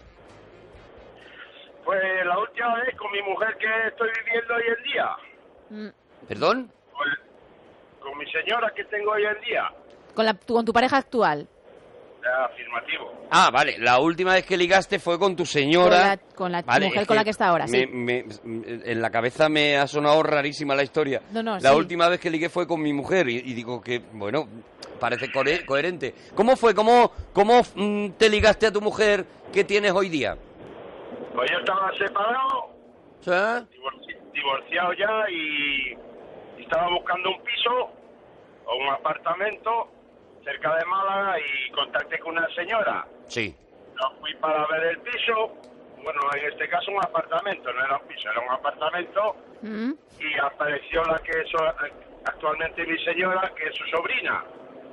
Ah. Iba yo con, con mi hijo y empezamos a charlar, charlar, y a los seis meses estábamos viviendo juntos. Imagínate. ¿En el apartamento que le habías alquilado a la tía de tu mujer? No, estoy viviendo en su casa. Ah, directamente. Ah, vale, vale, vale. Seis meses ¿Para de qué voy a apartamento. alquilar si yo, tú, tú vente para acá que yo ya lo tengo, ¿no? Seis meses de apartamento le costó, seis meses. Ya ves. ¿Y tú en aquel momento tú notaste que había algo allí? ¿Tú notaste entre la tía, tu hijo, tal, mm, tú notaste que ahí había una electricidad? Hubo algo, hubo algo desde el principio que la, que la conocí, hubo algo. Empezamos a hablar y, y eh, mi niño a jugar con el niño de ella, porque mi señora es viuda, Mm. Mm. y hubo, hubo, hubo, hubo, hubo Claro, algo. eso Ya, une mucho porque cada uno aportaba un niño y una niña y entonces eh, eh, eh, eh, se ponían a jugar entre Si ellos. es que ya está hecha la y familia tú perfecta. aprovechabas también ahí para arrimar un poquito de cebolleta, ¿no? De decir, mira los niños que bien juegan, tal, qué bien se llevan. Qué padrazo soy. Bueno, hemos tardado un tres meses en salir algo juntos y después ya pues surgió la cosa y ahora tenemos en común una niña. Mira qué maravilla. Mira qué bonito final Qué en, maravilla. en- en el culmen del ligoteo. Bueno, estuvo tres meses pico y pala, ¿eh? Porque ha dicho que hasta los tres meses no salieron en una Tres meses, en- tres meses cita. ahí, pim pam, pim pam, pim pam. Pero lo logró. Echándole al niño para que el niño jugara con la niña, tal, no sé qué, hasta que ya el tío, y también diciendo, voy a ver si consigo esto pronto, porque es todos los meses hay que pagar claro. un apartamento. Ya y yo esto lo tengo que solucionar. Y lo bueno, medio añito. Hombre, eh, Santiago, yo te deseo, por supuesto, que no te divorcies de ella y que vuestro amor sea para siempre. Pero si te divorcias, no vuelvas a alquilar el mismo apartamento. no pienso, no Claro, estaría en, en un continuo espacio-tiempo, ¿sabes? No pienso, no pienso divorciarme, me va muy bien con ella, me tocó la lotería. Hoy, de verdad, es Qué que maravilla. solamente son cositas, pues, El- preciosas, el de amor en la enamorado, de parroquia. enamorado. El amor en la parroquia. Ya esperamos tu llamada dentro de unos meses y nos vas contando, Santiago. Llevamos ya 10 años juntos. Diez añitos Bueno, juntos. bueno, pues ya está bien. Tranquilidad. Pues ya está bien, hombre. Pues ya está eso cumplido. Oye, Santiago, ¿el mejor restaurante en el que has estado? Pues O Gran Sol, eso queda en Aguarda, en el municipio de Pontevedra. A ver, Yo a soy ver. gallego, yo soy gallego. Tú eres gallego, vale, pero tú además, bueno, si eres camionero, me imagino que, que trabajas mucho el universo restaurante. No, solo trae mis comidas conmigo, que mi, mi señora me manda comidas congeladas y me hago mis cositas, llevo mi cocinita y no, no soy de parar mucho el restaurante. Santiago es un apañado, es un Es que es apañado. un apañado, pero bueno, porque Santiago es también tiene ahí una mujer que le hace unos Claro, claro, platos. Le tocó la lotería. Sí, sí, lo ha dicho y es verdad, y es verdad. Claro. Bueno, ¿cómo era este restaurante de Pontevedra entonces? ¿Qué se tomaba allí? Eh, vamos a ver, mucho eh, marisco. A mí me encantaba mucho, ya de joven iba yo por allí, porque yo soy de, de allí. Mm. Y por los domingos pues íbamos a comer un buey cocido. Y Oh, qué maravilla. Delicioso, delicioso. Qué cosa más buena, voy cocido que, que, que te inunda entero. O sea, mm, coci- voy cocido sí que es una cosa que debería poderse comer en bañador. Sí, yo estoy de acuerdo contigo Porque es una de completamente. esas cosas que no puedes comer y permanecer impoluto, limpio, tal. Es verdad. No, no, pero está buenísimo, ¿eh? Yo lo comí en bañador. Tú lo comiste en bañador, qué tío. Jolín, macho, lo que ha vivido, ¿eh? me gana en Santiago. todo, Santiago, me gana en todo, qué Sí, tío. sí. Unas navidades en Perú. En Perú, buey cocido en bañador. Sí, porque es que allí es verano, en navidades es verano. Qué maravilla, qué, y qué pena que no haya fotitos. Eh, eh, comi- es verdad, bañador. En la playa. El- En la playa, Santiago, en bañador, comiéndose un buey de mar, eso es una foto, es la foto que me pondría Justo yo cuando pega el bocado. de madre salvapantallas, me la ponía, de. Ya verdad. te digo. Bueno, y en, y en la mesita, He sido, marcada. he sido muchos años marinero Sí, ahora, y ahora camionero y entonces he recorrido mucho mundo. Qué tío. Ya ves, lo que podrías aprender tú con él. Oye, hombre, yo, yo todo, todo, lo, todo lo que sé lo sé de Jesús, digo, de, de Santiago. Casi. Oye, eh, eh, ¿series de televisión? ¿Ves series? Hombre, yo veo, yo solo- veo muchas series, pero eh, me las grabo y me las veo en el camión. Sí. Así series malas no. Ahora mismo es que no caigo en ninguna. Buenas sí, porque son las que veo, pero ¿Cuál es la última que te ha gustado mucho? A ver. a mí me ha gustado mucho la que Juego de Tronos está muy bien. y, la, y la de Grimm también, la de Grimm me gusta. Muy fantástica porque me gusta lo que es la ciencia ficción y eso. ¿Cuál es Green. Grimm, como de, de los hermanos Grimm, del famoso libro. Ah, vale, Ah, vale, vale. ah, No, pues no, ni idea. Es que no la he visto, no la he visto. No la he visto. Bueno, oye, ¿te sabes alguna de las de las cosas de los jueguitos que tenemos? ¿Te sabes? Bueno, la película ya la tenemos resuelta, pero las bandas sonoras o, o el saludo o la serie, ¿te sabes alguno de ellos? No. Ay. No, es que no iba muy pendiente porque como voy con algo de la banda sonora, bueno, la tercera, la tercera que habéis puesto sí, pero no, Mm, Claro, pero no se puede participar, ya lo sé. Claro, Eso esa es, la de mañana. Santiago. Esa es la de mañana. Bueno, Santiago, pues nada, eh, videojuego que jugaba en los billares, ¿quieres decirnos alguno? Sí, el de Pac-Man y el, este, el- el Street Fighter, que es lo, así, en los años 80, que es cuando empezaban los videojuegos, salió el Pac-Man de los primeros. Yo me ponía muy nervioso con el Street Fighter, me ponía muy nervioso. ¿Por qué? yo ¿Qué no- te- Porque no me parecía que lo que yo hacía con el mando Era lo que luego se veía era en lo el que muñeco. luego hacía el muñeco. No y eso me los- ponía muy histérico. Los combos estos, ¿no? Vamos a confesarlo, o sea, nadie sabía muy bien cómo se jugaba al Street Fighter de, de maquinita de, de bar. Sí, sí, sí, sí, sí. Tú movías y dabas golpes, Y lo pero que no sa- sabías lo que- lo que era nada. Lo que saliese. Claro. Bueno, eh, Santiago, un abracito, que nos tenemos que ir, que viene ya la información, ¿vale? Igualmente, buenas noches. Un abrazo, Bonico. Oye, que ahora volvemos, volvemos, ya está por aquí Monaguillo. Vamos a hacer las películas con maldiciones. Ya veréis, un regalo muy chulo.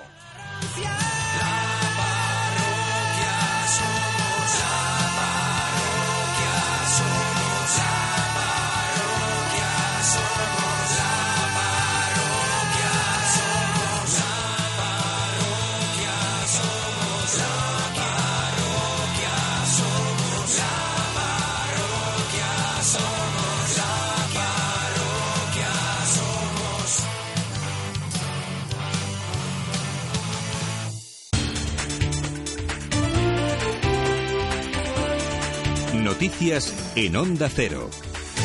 Buenas noches. Hace unos minutos que ha terminado la reunión entre los sindicatos de trabajadores del Metro de Barcelona con representantes de transportes metropolitanos de la ciudad condal sin acuerdo, por lo que se mantiene la huelga prevista para el miércoles. Redacción en Cataluña, Xavi Abelló. Tras más de seis horas de reunión, los trabajadores del metro han decidido mantener la huelga prevista para este miércoles después de no alcanzar ningún acuerdo con la dirección de la empresa ni el ayuntamiento. El portavoz del comité de huelga ha asegurado a la salida que la negociación está rota después de que TMB no haya aceptado su contrapropuesta. De este modo, el miércoles podría volver a repetirse el caos vivido hoy durante las horas punta del día y que ha propiciado las críticas del organizador del Mobile World Congress, que ha admitido sentirse decepcionado por no haberla podido evitar. Este martes, además, los trabajadores de autobús también van a la huelga. Y seguimos en Barcelona, donde las denuncias por abusos sexuales presentadas contra los maristas ya son 26, más de la mitad contra el exprofesor Joaquín Benítez. Redacción en Barcelona, Estefanía Pino. Jorge García tiene hoy 38 años y sufrió abusos. Fue con el paso de los años cuando se dio cuenta que no era normal que un profesor le tocara el culo repetidamente o que lo observara fijamente mientras se duchaba. En este sentido, pide a los profesores que fueron testigos que lo denuncien. Si había algún profesor, directivo o no, que vio algo y que sabía algo, tendría que declarar y decir yo esto lo sabía y lo vi hace tiempo. O sea, intentar ser eso, lo que, lo que en teoría nos explicaban que sería la religión, que es eso, intentar ser honesto, intentar ser bueno, entre comillas, que es lo que nos, nos explicaban, ¿no? Y sobre todo pensar en los niños, que es lo más importante, en tus alumnos. Según los Mossos de Escuadra, ya son unas 26 las denuncias presentadas en los últimos días por abusos sexuales en las escuelas. Unas 15 corresponden a Benítez. PSOE y Podemos se reúnen de nu- de nuevo este martes para intentar acercar posturas antes de una nueva cita a cuatro con los representantes de Izquierda Unida y Compromís. Ciudadanos, por su parte, explicará el encuentro mantenido en el Congreso entre Albert Rivera y Pedro Sánchez, mientras sigue abierta la puerta a negociar con el Partido Popular. Pablo Sánchez Olmos. Todos los partidos se han mostrado optimistas tras los diferentes contactos mantenidos este lunes. Pedro Sánchez quiere ir más allá y se plantea un gobierno transversal que incluya también a Ciudadanos, Coalición Canaria y PNV. Además, Podemos ha aceptado hablar de programa antes que de reparto de carteras y que los socialistas negocien en paralelo con Ciudadanos. Un cambio de planteamiento que ha explicado su número dos, Íñigo Rejón. Con respecto a Ciudadanos, no solo no lo descartamos, sino que sino que estamos perfectamente dispuestos y nos encantaría que pudiera haber un gobierno de cambio que hiciera frente a las desigualdades, que hiciera frente a el drama social de las familias que han sido más golpeadas y que al mismo tiempo hiciera frente a los retos que tenemos en términos de regeneración democrática. El gobierno de Angela Merkel ha condenado el incendio en un hotel de refugiados y el acoso contra un autobús de inmigrantes ocurridos en los últimos días en el país, mientras aumentan los comportamientos xenófobos. Corresponsal en Alemania, Paola Álvarez. No podemos esperar a que haya muertos, ha llegado a decir hoy el ministro de Justicia, Heiko Maas, tras los acontecimientos más recientes en el estado de Sajonia, pero la sociedad pide más que palabras y denuncia indiferencia por parte de los gobiernos regionales. La única medida que se ha tomado y que se ha anunciado hoy mismo es la decisión del Gobierno de controlar minuciosamente las contrataciones del personal de seguridad de los centros de refugiados para evitar que acaben trabajando en ellos radicales violentos, como al parecer ha ocurrido, al calor del crecimiento de movimientos islamófobos como Pegida o el nuevo partido de extrema derecha Alternativa para Alemania. Se celebran decenas de manifestaciones racistas cada semana en distintos puntos del país. Los ataques a refugiados que ya en 2015 se multiplicaron por cinco, superando el millar, siguen creciendo exponencialmente y no parece que haya un fin a la vista. El estado de Nevada, en Estados Unidos, celebra este martes el caucus para la campaña republicana a la candidatura presidencial con Donald Trump liderando las encuestas y con un alto porcentaje de indecisos que ronda el 40%. Y en deportes, el Estadio Vicente Calderón será el escenario de la final de la Copa del Rey que disputarán Barcelona y Sevilla el próximo 22 de mayo. Será la final número 12 que acoja el estadio del Atlético de Madrid, que tiene capacidad para acoger a 54.907 espectadores y que cuenta con una catalogación de estadio 5 estrellas por parte de la UEFA. En el abierto de Sao Paulo de tenis, Daniel Jimeno otra vez ha, vencido al brasileño Clezar por 2 sets a 1 y se, une a Muñoz de la Nava y Carbanés en la ronda de octavos de final. En la NBA, jornada con doble representación española, José Manuel Calderón y sus New York Knicks se reencuentran contra su ex equipo, los Toronto Raptors, con victoria parcial para los Raptors por 68 a 54. Al filo del descanso vencen también los Minnesota Timberwolves de Ricky Rubio en el, con, con Ricky Rubio en el quinteto inicial frente a los Boston Celtics por 52 a 43. Más noticias en Onda Cero a las 4, las 3 en Canarias. Pueden seguir toda la actualidad en ondacero.es y ahora siguen en compañía de la parroquia. Síguenos por internet en ondacero.es.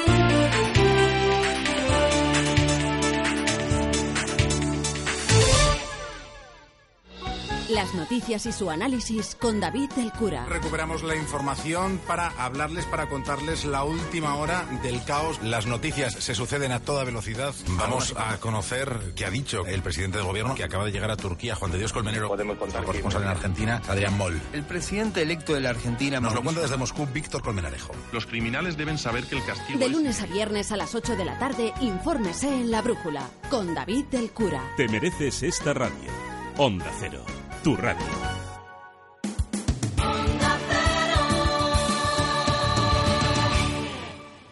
La parroquia ya está aquí, no vas a poder dormir, solo vas a disfrutar. Ábreme la puerta que te traigo un regalito. Pom. Pom, pom. Que te traigo un regalito, el regalito, el regalito. El Bueno, que seguimos en la parroquia, en Onda Cero, menuda fiesta, menuda fiesta tenemos hoy. Y de pronto vamos a parar la fiesta. ¿Pero por qué, hombre? Si estaba muy bien todo. Ya, pero bueno, pero había mucha risa, había mucha risa. ¿Exceso de risa? Había exceso de risa. y de pronto felicidad. hemos pensado, ¿y por qué mm, que ahora de pronto todos los parroquianos y parroquianas y parroquianas pasen mucho miedo? Ah. Si están preparados. Un giro, un giro en las sensaciones de es la un noche. giro en lo, que, hacen, en lo que hacen en el cine y lo que ha ocurrido en muchas películas Qué tío, de qué la historia del cine. eres, de verdad. que de pronto eran Qué películas. manipulador eres. De pronto había películas que eran pues, películas de entretenimiento, de terror, que de pronto han empezado a ocurrir cosas raras. Y eso es de lo que vamos a hablar hoy en el regalito.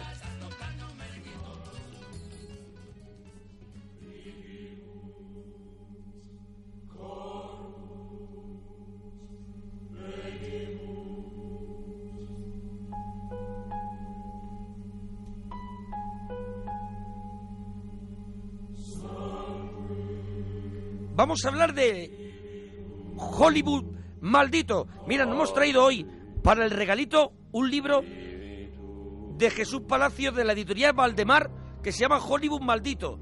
Porque Hollywood sabes- maldito. Tú sabes que hay un montón de películas que bueno que, ah, que tienen mucha leyenda de que ocurrieron cosas extrañas en el rodaje, que a partir de esa Sí. de que se re- hizo la película empezaron a ocurrir cosas y eso es lo que cuenta este libro. Ya, pero a mí es Son Te- cosas que me, me- ¿sabes? Me dan respetito, o sea, no Hombre, te van a dar respeto. Me dan respeto. A Hombre. mí ya esta música ya Esta me de da la- de respeto. la profecía. Esto es la profecía, esto es el ave satani de Jerry Goldsmith y me muero de miedo con esta música. Hombre, yo creo que, que todo el mundo ha estado, ha, ha habido mucho interés por, o una obsesión por encontrar significados ocultos en algunas películas, o encontrar películas malditas, que ya había, ya había películas hace mucho tiempo que querían, o, o directores que querían hacer películas capaces de cambiar la vida del espectador.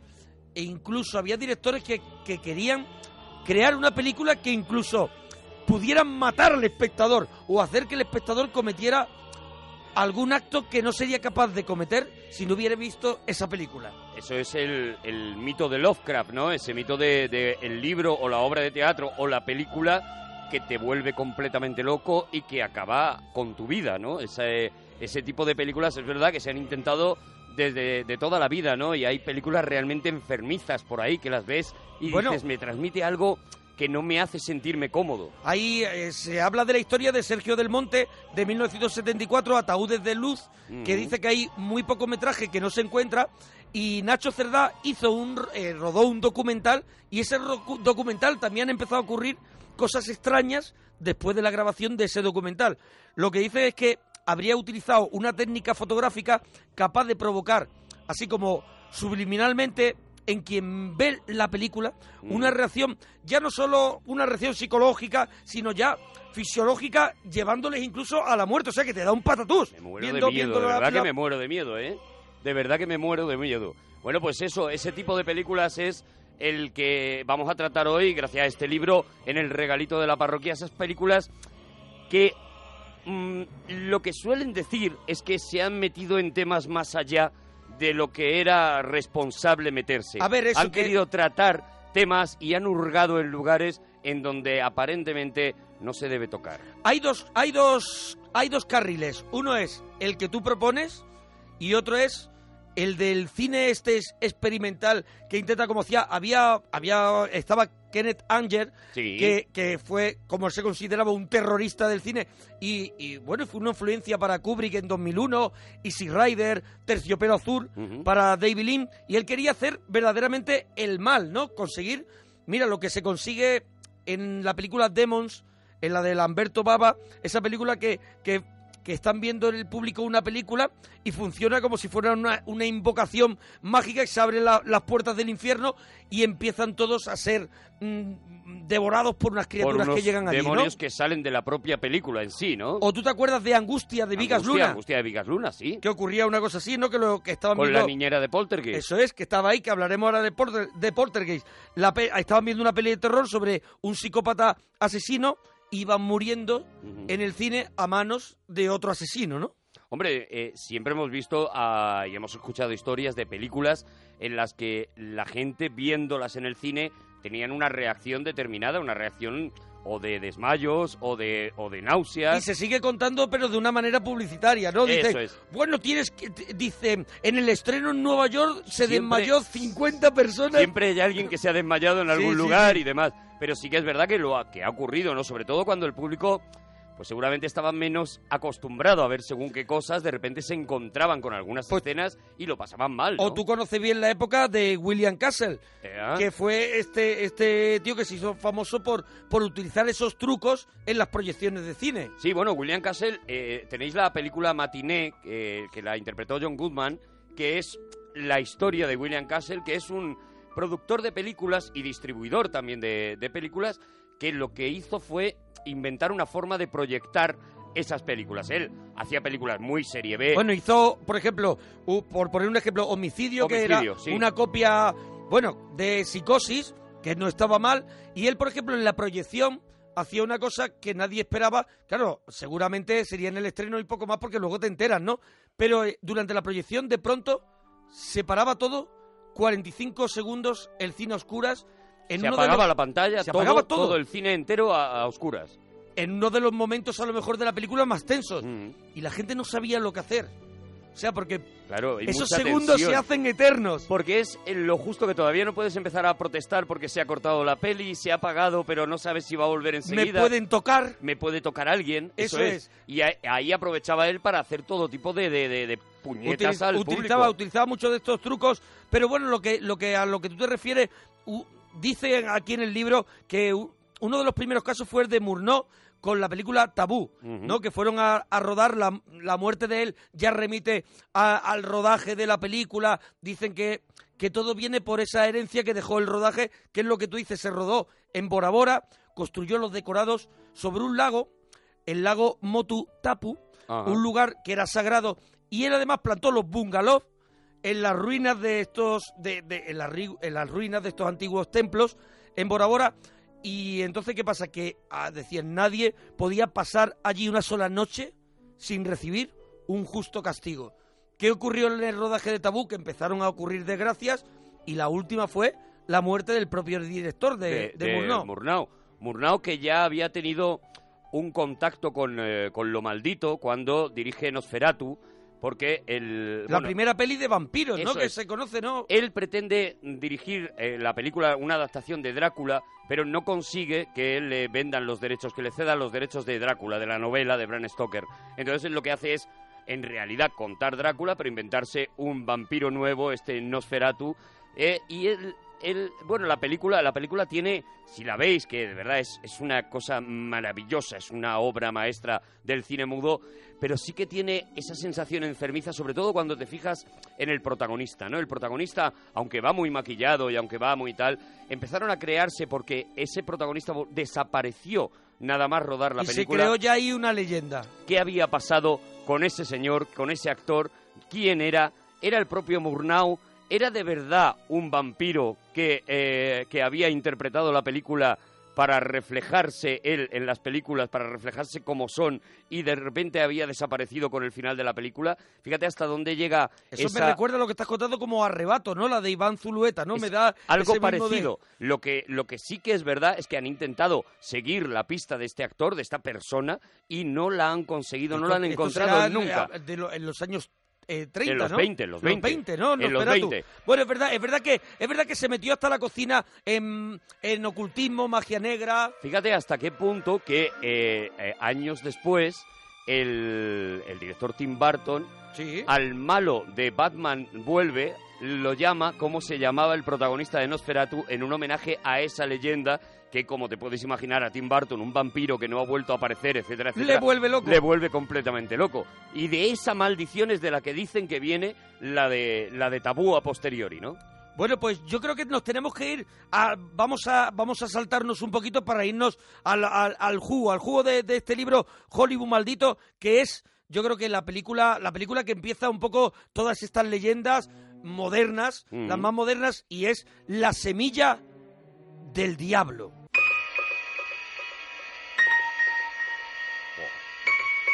Me muero de miedo. Mm.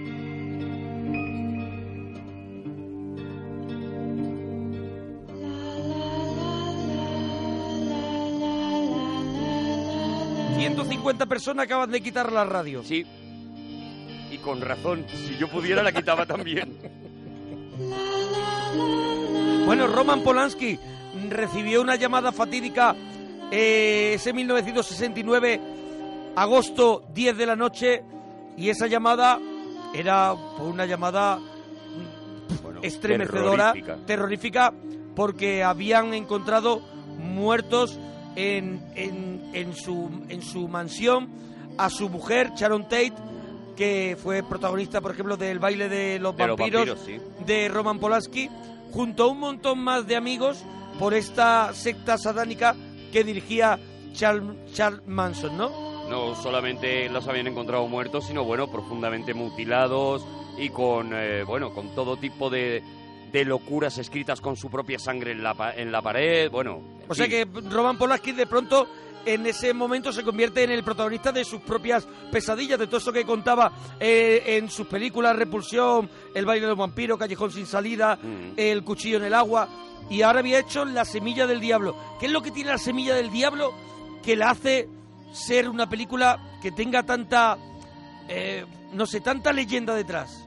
Hombre, una de las cosas que se le, que se le dicen es que, bueno, que fue rodada en el famoso edificio Dakota, este edificio que está pegadito al Central Park en Nueva York y en el que han ocurrido, dicen, es un edificio además, claro, de gente de muchísimo dinero, porque estar al lado de Central Park, vivir al lado de Central Park no es una cosa que se pueda permitir todo el mundo. Y, y- y, sin embargo es un edificio antiguo, es un edificio que a lo mejor es porque ya lo miras de esa manera, pero es un edificio que no te da, que, que te da como una sombra cuando pasas al lado suyo, ¿no?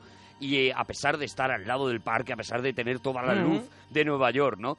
Y bueno, este edificio Dakota eh, ya llevaba un montón de historias antes de que ocurriera Y esto. faltaban después de la de y Polanski. faltaban después de la de Polanski porque ahí en ese portal es donde fue asesinado John Lennon, que yo creo que ya fue como la certificación de que algo raro pasaba en ese edificio, ¿no? Bueno, La semilla del diablo que no se atrevió, no se atrevía nadie tampoco a rodar esa novela, se atrevió Roman Polanski con estas consecuencias. Ahora contamos un poquito de, de la peli. ¿Tú quieres contar un poquito de la peli? queréis, Que- contamos Que, que la gente sepa un, un poquito qué es, lo que, qué es lo que ocurre. Pero mira, una de las cosas que encuentran en ese asesinato tan feroz de esa banda comandada eran todos como una especie de robot programados por Charles Manson para, para, para asesinar a toda esa gente. Una de las cosas que encontraron ayer allí fue escrito en, la, en una de las paredes o en la nevera, no recuerdo bien, dos palabras que hacen el título de una canción, que es Helter Skelter.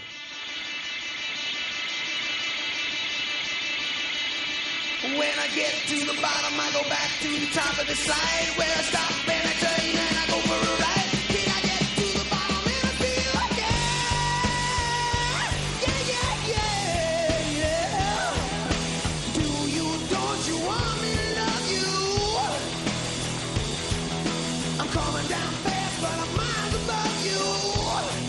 Oye, no olvidemos que William Castle era, era, era también, o sea, tenía que ver también con la semilla del diablo.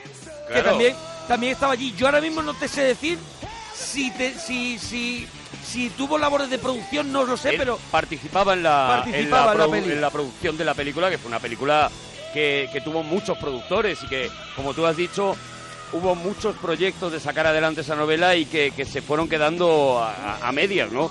Incluso, incluso esta de Roman Polanski estuvo a punto de, de- irse para abajo también por, por la historia de Mia Farrow, que también tiene mucho que ver con la condena, ¿no? Ahora, ahora si queréis la contamos. Bueno, esto que está sonando para, Este para Charles Helter Manson Skelter de los era- Beatles, pero es. eh, en la versión él- de Metallica. Pero para él, para él era un- como un himno De Aerosmith, eso. de Aerosmith. Estos son Aerosmith. son Aerosmith. Sí, porque no hemos puesto la de la de la de Beatles porque no estaba en Spotify. Y porque nos da respeto, Y no vaya a hemos- ser que- eso es, no vaya a hemos ser que la liemos. La de Aerosmith. Eh, pero para Charles Manson era como un himno profético. Sí, sí, sí, sí. Esta canción. De Eh, hecho, hay una, una, una serie de seis episodios que se llama Helter Skelter, que es, es una serie de los años 80 que yo no sé cómo habrá aguantado el paso del tiempo, pero que contaba todo el proceso de la creación de esa secta y cómo la canción de alguna manera es la que vertebra toda la locura de este de este tío, ¿no? De Charles Manson, que ahí sigue en la, en la, en la cárcel bueno, todavía. se casó hace poco, creo Hace que poco una loca. casó, creo que. es. Sí, sí, sí. Con una loca con la que intercambiaba cartas desde Eso es. fuera de la cárcel y le comió la cabeza.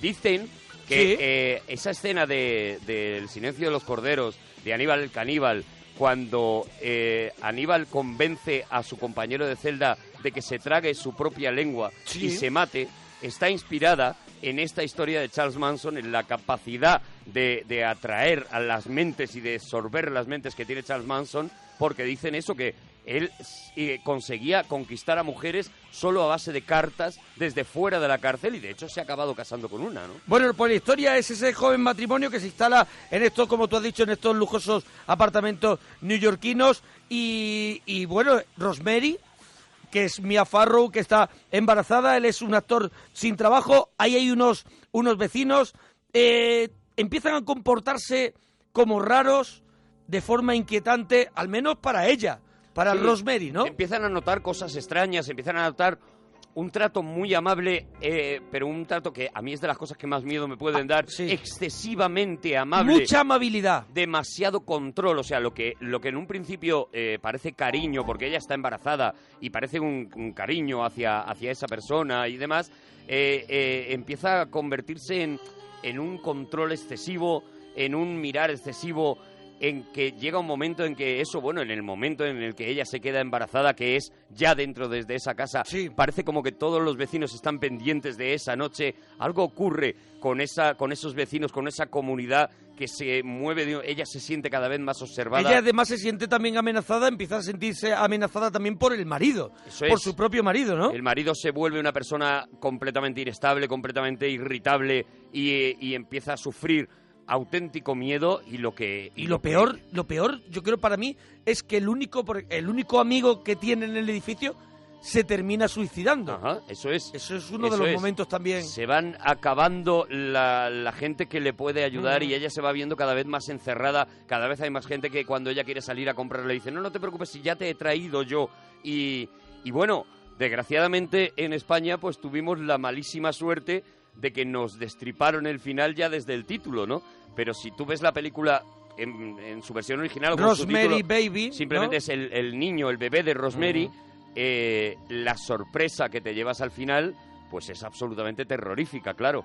Aquí, pues un genio decidió llamarlo la semilla del diablo y nos hundió la vida. Bueno, hay un libro sobre brujería, ¿no? Que cuenta, ¿no? Que cuenta, que cuenta lo que tú decías del edificio Dakota, pero lo cuenta de allí, ¿no? Ese edificio en el que vivió un famoso mago de principio de, de siglo, Mm. Adrián Marcato, y que, y que realizó allí unos, unos experimentos así como siniestros, como una un llamamiento al anticristo, ¿no? Un poco, un poco lo que hacían en el Día de la Bestia, ¿no? Santiago Segura. Mm. Sí, es allí una cosa así, se hacían, se hacían rituales satánicos, además aprovechando, como he dicho, como he dicho, esto está eh, pegado al, al- al Central Park, entonces aprovechando también que eh, tú te asomas a la ventana y lo que ves es, es el parque y demás, pues eh, digamos que eso se identificaba o se identificó con una especie de bosque, el propio parque se identificó con una especie de bosque y todavía dicen que por Central Park eh, puedes encontrar en algunos árboles inscripciones de, de todo tipo de rituales satánicos que se hacían alrededor del edificio Dakota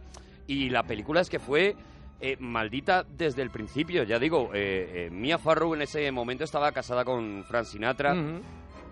Y Mia Farrow quiere hacer la película.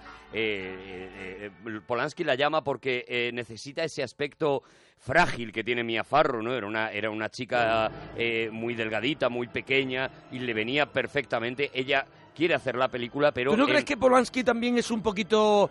Se acerca también un poquito a Charles Manson, es un aquí, encantador de sí, serpiente hombre, claro. y es una persona...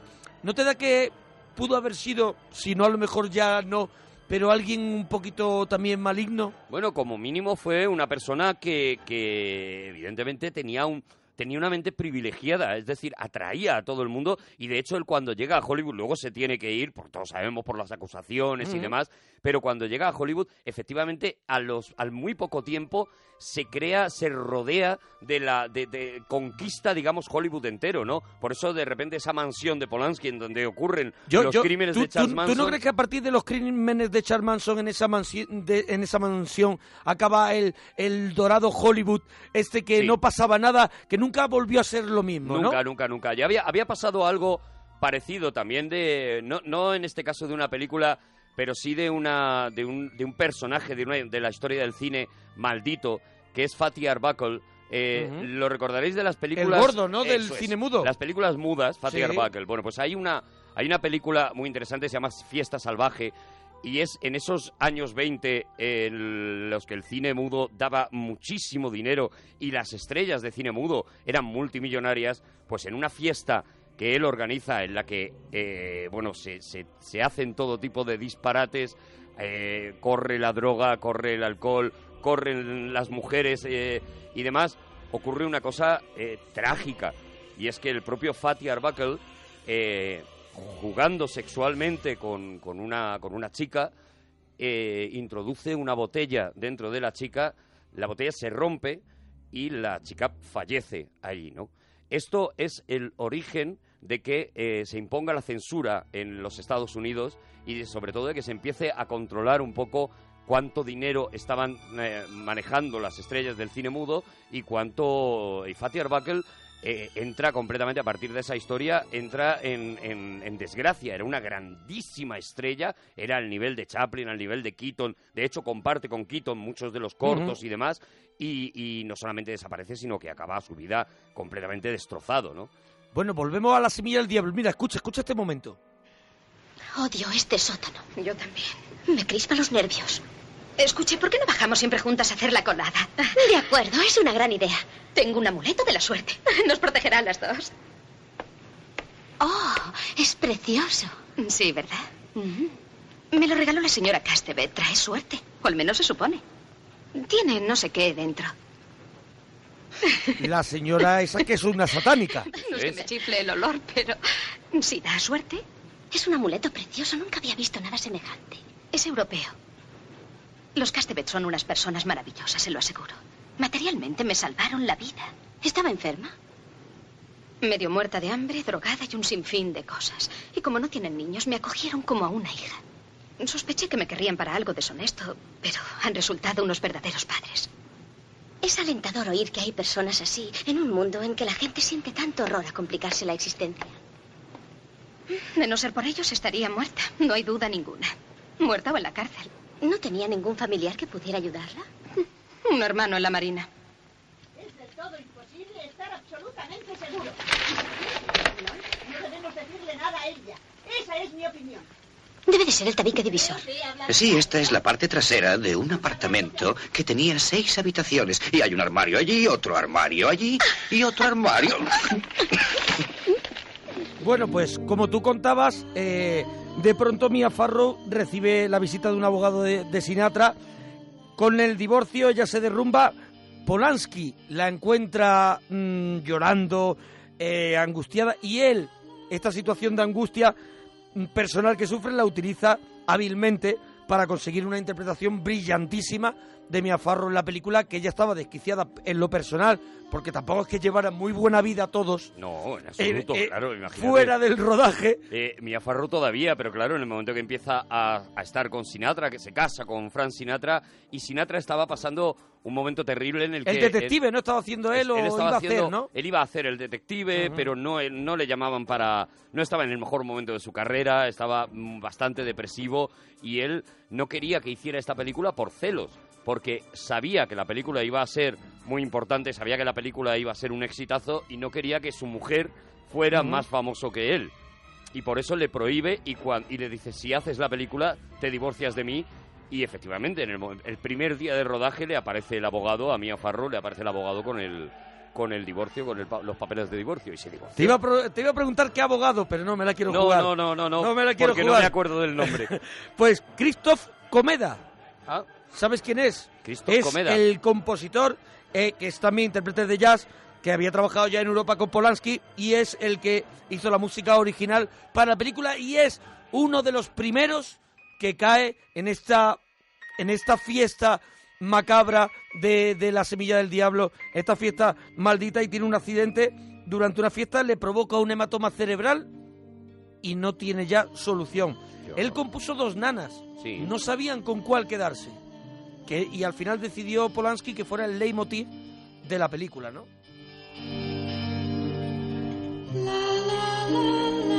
Hombre, si tú has visto la película, escuchas esta nana y te, y te mueres de miedo.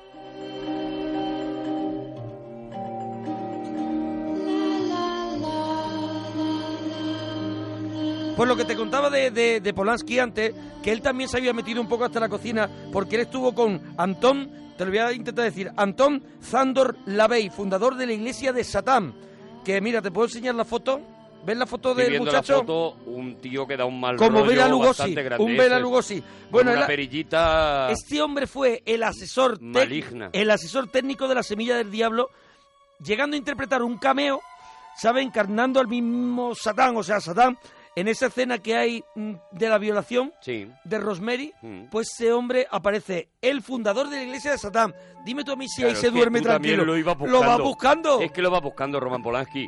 Y es verdad que ahí es donde se agarra Charles Manson para decir, no, no, es que estamos salvando al mundo de el- del propio diablo, ¿no? Pero a que tú te has creído la historia que te acabo de contar. Sí.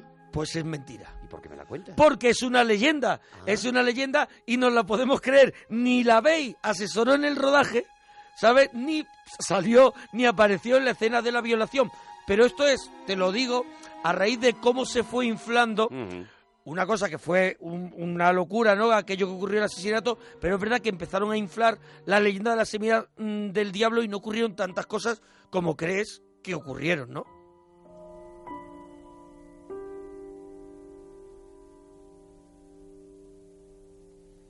Y ahora nos vamos a darle vueltas a la cabeza con el exorcista.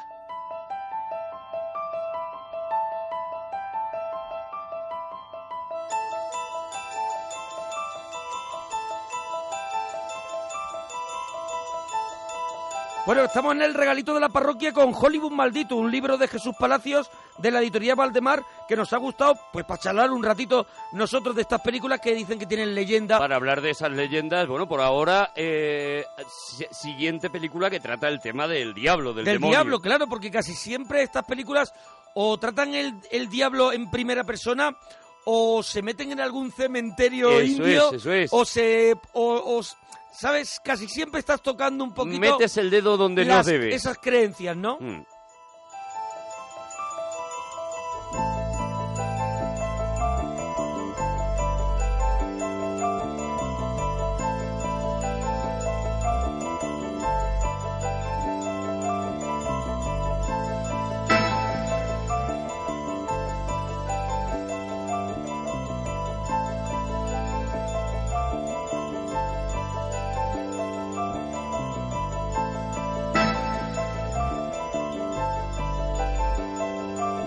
Bueno, la novela, la novela de William Peter Blatty que lleva al cine William Friedkin y que y que y que no viene mucho después de La semilla del diablo, una No. película también un éxito de taquilla y una película impactante y que bueno, y que todavía la gente se se raca las vestiduras, ¿no? Es verdad que es una es un momento en el que polémica en el que el cine de terror se deja de monstruos, se deja de Frankenstein, Drácula y demás y va a un terror a un terror que te que te que se te mete dentro, ¿no? Es un terror mm, mm, valga la redundancia, es un terror mucho más terrorífico porque es algo que piensas, ¿no?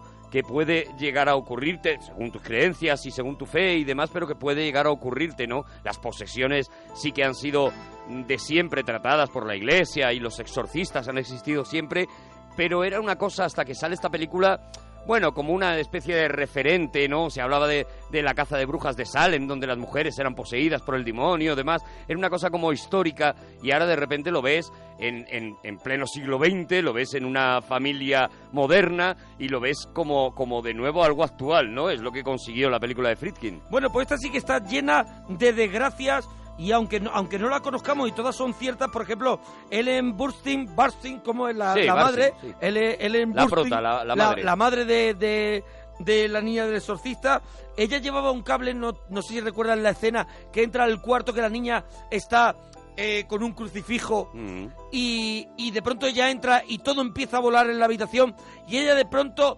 es como eh, impulsada por el por el diablo Mm. contra la pared empujada contra la pared y eso estaba hecho con un cable alrededor de- del estómago Que tiraba que de ella, ¿no? un tramoyista hacía tirar violentamente desde el fondo para arrastrarla contra el muro y eso le causó a ella ya para siempre de por vida unos dolores de espalda tremendo esa lesión. Mal Sido en el rodaje recibió la noticia de, de- de un inesperado fallecimiento de su hermano, que no tenía por qué, por qué morir, era, Y murió era- de repente. era joven. Los estudios, una mañana de pronto, un incendio destruye por completo el decorado, provocando un retraso de seis semanas el rodaje que William Friedkin mm, echa las culpas a una paloma que volando choca contra los fusibles y met- incendia todo porque ya decía aquí ya están pasando muchas cosas raras. Pero ¿quién manda esa paloma? Eso es, ¿quién manda la paloma? Eh, Jason Miller, el, el cura más joven, ¿no? Eh, El padre Carras. el padre Carras, fue atropellado por un motorista que se dio a la fuga dejándolo gravemente herido ahí tirado, tirado en, en la calle. Eh, uno de los actores, el cura que muere en la película, Mm. curiosamente muere justo después del rodaje. El cura, un El- cura, el cura que- un cura que- mayor un con cura el que, que tiene rueda una por la- discusión más por- bonsaido, sí. y que rueda como por las Por las escaleras, escaleras, sí, y sí, se sí. le parte el cuello o algo así. Pues ese actor también muere a continuación de, del rodaje de, del exorcista. Mira, escuchamos un poco. ¿Qué está pasando? ¡Haga algo, doctor! ¡Ayúdeme! ¡Quiere matarme! ¡Me quema!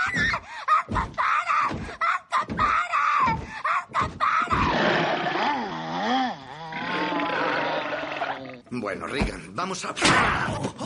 ¡Largo de aquí! ¡La cerda es mía! Bueno, mira, hubo muchas muertes. El abuelo de Linda Blair murió, la esposa del asistente de cámara tuvo un hijo que murió, el hombre que refrigeró el set murió, el conserje que cuidaba del edificio fue asesinado a tiros y lo único que podían decir después de la semilla del diablo y del exorcista es que parecía que tratar con fuerzas satánicas en la pantalla tenía consecuencias trágicas para, para todos los que estaban implicados en, en la película. Salía más rentable hacer a lo mejor una comedia con Tom Hanks y, Eso ya- es, y te eso quedabas es, más tranquilo y no te metías en líos, ¿no? Bueno, bueno, más, más películas, más películas que Estamos con aquí. Hollywood maldito hoy en el regalito de la parroquia. Os estamos metiendo una pizquita de miedo mientras eh, mientras escucháis esto, pero pero es un poco eso lo que estamos contando, anécdotas, historias, películas que de alguna manera han, han ido arrastrando una leyenda, una, una tragedia. ¿no? Mira, la misma Linda Blair tampoco tuvo una vida feliz. Terrible, terrible, terrible. Tampoco tuvo Sobre una vida la- feliz. esa juventud fue muy Drew Barrymore también, Eso con es. las drogas, con... Y aparte te- estaba como estigmatizada también por, eh, por el personaje de- del exorcista, ¿no? Sí. Ella llegó a hacer, hizo películas de serie B, películas de destape, es lo que, lo que llegó a hacer. Y otra cosa que, que te iba a Parodias también. ahí Bueno, ya, hombre, ya del empezó a ser ya. reposeída. Eso es, reposeída. Eh, y una de las cosas que utiliza William Friedkin en, en esta película es lo que hablamos al principio de comenzar a hablar de este Hollywood maldito. Esas imágenes subliminales Mm. que empezaron a utilizar hace muchos años atrás para hacer que la persona que está viendo una película se empiece a sentir mal. Y eso lo utiliza William Friedkin con esa imagen, por ejemplo, del diablo, que es una máscara blanca. Mm. Así que de pronto aparece de vez en cuando un...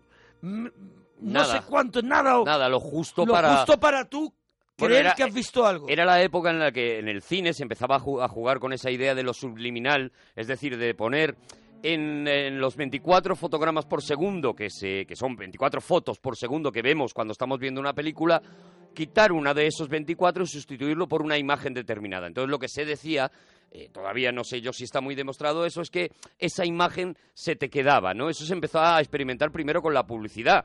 Pues de repente en mitad de una, de una escena te metían un, eh, un fotograma de algo que te querían vender y se supone que tú salías del cine con ansiedad por ver eso, Por- ¿no? O por tomar, por tomar, Son- por ejemplo, si salía un un eslogan de una bebida, de una bebida, pues tú salías con sed y con ganas de tomar esa bebida. Esto es algo que, bueno, es algo muy de la época y si te fijas, en eso está basado, por ejemplo, la naranja mecánica, ¿no? En que tú, metiendo por el ojo de determinadas imágenes, consigues una serie de reacción. Al final es lo que tú decías, ¿no? Intentar con una película cambiar a la persona que está viendo esa película.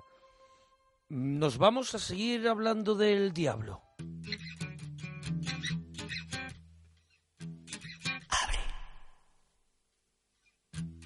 Abre la puerta, que soy el diablo que vengo con perras. Abre, chiquilla, las piernas que vengo a clavarte semillas como.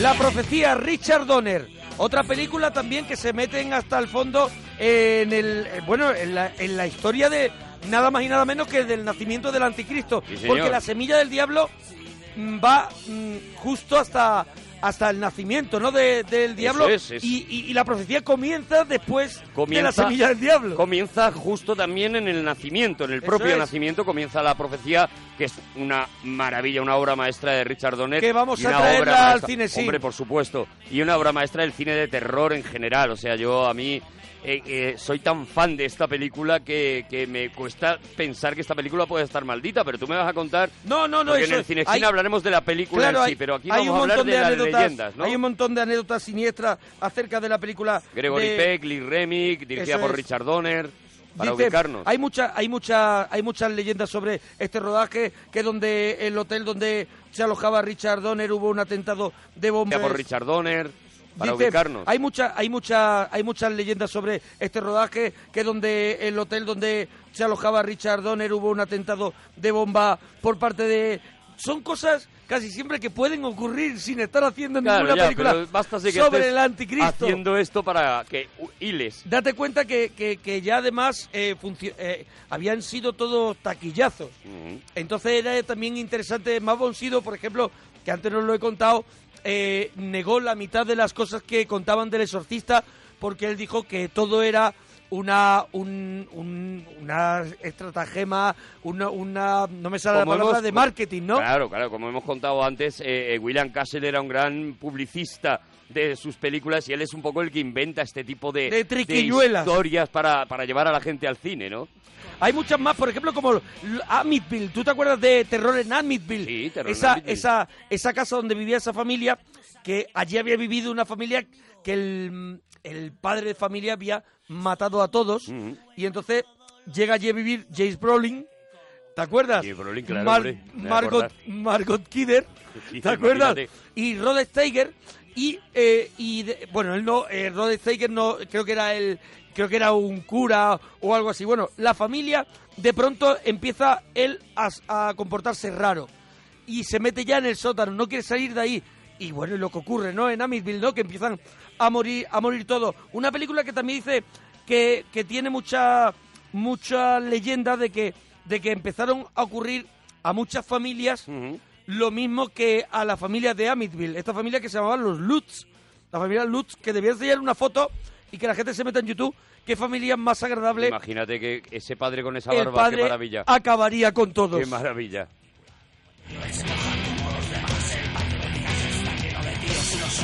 Pero nos vamos, nos vamos a, A la ver, luz, más- más a la luz, más a la luz, hacia, la, hacia la luz, hacia la luz. hacia la luz, Carol- Caroline, Ay. hacia la luz. Ay, qué miedo.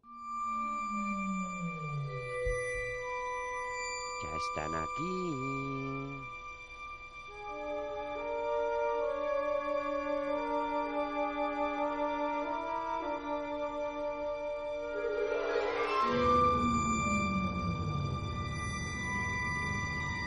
Bueno, aquí ya hay que decirlo, aquí ya está Spielberg por medio. Ya se ha metido Spielberg, sí. Ya se ha metido Spielberg. Cuando Esto- se mete Spielberg se va todo, se va todo de las manos. Bueno, aquí sí que hay leyenda y aquí sí que hay cosas que no son verdad, hay cosas que son... Otra banda sonora mítica de Jerry Goldsmith, eh, que me parece una maravilla, como la que hemos escuchado antes de La Profecía. Y aquí es verdad que... Aquí estas yo ya sí las recuerdo como, como muy vividas, ¿no? La, la historia de la niña. Bueno, me imagino que nos vas a contar unas No, cuantas, no, ¿no? es, es, es Poltergeist, Fenómenos Extraños, dirigida por Toby Hooper, pero Mm. que todo el mundo dice y cuenta la leyenda que allí el que mandaba y el que dirigió todo aquello fue Spielberg. Toby Hooper empieza a dirigir la película, pero él quiere hacer una película todavía más, mm, más cafre de lo que Spielberg estaba dispuesto a, a- a hacer, ¿no? Algo parecido pasó con Gremlins y llega un momento en el que, pues, Spielberg se planta allí y le dice, Tom, mira, te voy a dejar aquí una butaca, se va a sentar, pero sí. yo voy a hacer lo que me dé la gana con esta película. No, él quería hacer una película de Date terror. cuenta que Poltergeist era la primera película de Spielberg como productor. Claro, claro. Como productor y, y- y lo que pasa es que le está dirigiendo prácticamente al mismo tiempo ET. él está haciendo ET, pero se da cuenta de que la película, la producción se le va de las manos y además, y eso lo podéis ver en, en- en Google, casi todas las fotos de rodaje de, de, de Poltergeist, tú estás viendo a Todd Hooper allí haciendo en el corner y es siempre Spielberg el que está dirigiendo y el que está diciendo cómo, cómo quiere Bueno, las cosas. una de las leyendas es que eh, Toby Hooper hace mucho rato que se fue del rodaje. Es una de las leyendas que le dijo Spielberg, por mí como si te vas, mí ¿sabes lo si que te te, digo? ir. Eso es. Bueno, se convirtió en una de las películas de terror más taquilleras de 1982 y la historia, bueno, la historia la sabemos, Ese, esa familia que empieza a sufrir los asaltos del más allá en esa, en esa casa, ahí la niña empieza a recibir señales desde el televisor, Desde la tele, sí. desde la tele, Cuando se acaba la emisión, se, es raptada por los espíritus a través de, de ese canal, participa la medium, la, la, la de Poltergeist, la de Poltergeist de toda la vida, y todo eso hasta ahí, bien, pero empieza primera víctima de Poltergeist, Dominique Doom, que es, ¿quién es Dominic? la hermana mayor de Caroline. Ah, vale, sí. Hay un chico, Ahí el niño, que El es el que tiene ese sueño con el Mira, payaso. te enseño y, la fotito de la Y chica. el que cuenta, sí, es verdad, y estaba la hermana mayor. la hermana mayor que era que, que, bueno que fue la primera víctima mortal de, de Poltergeist.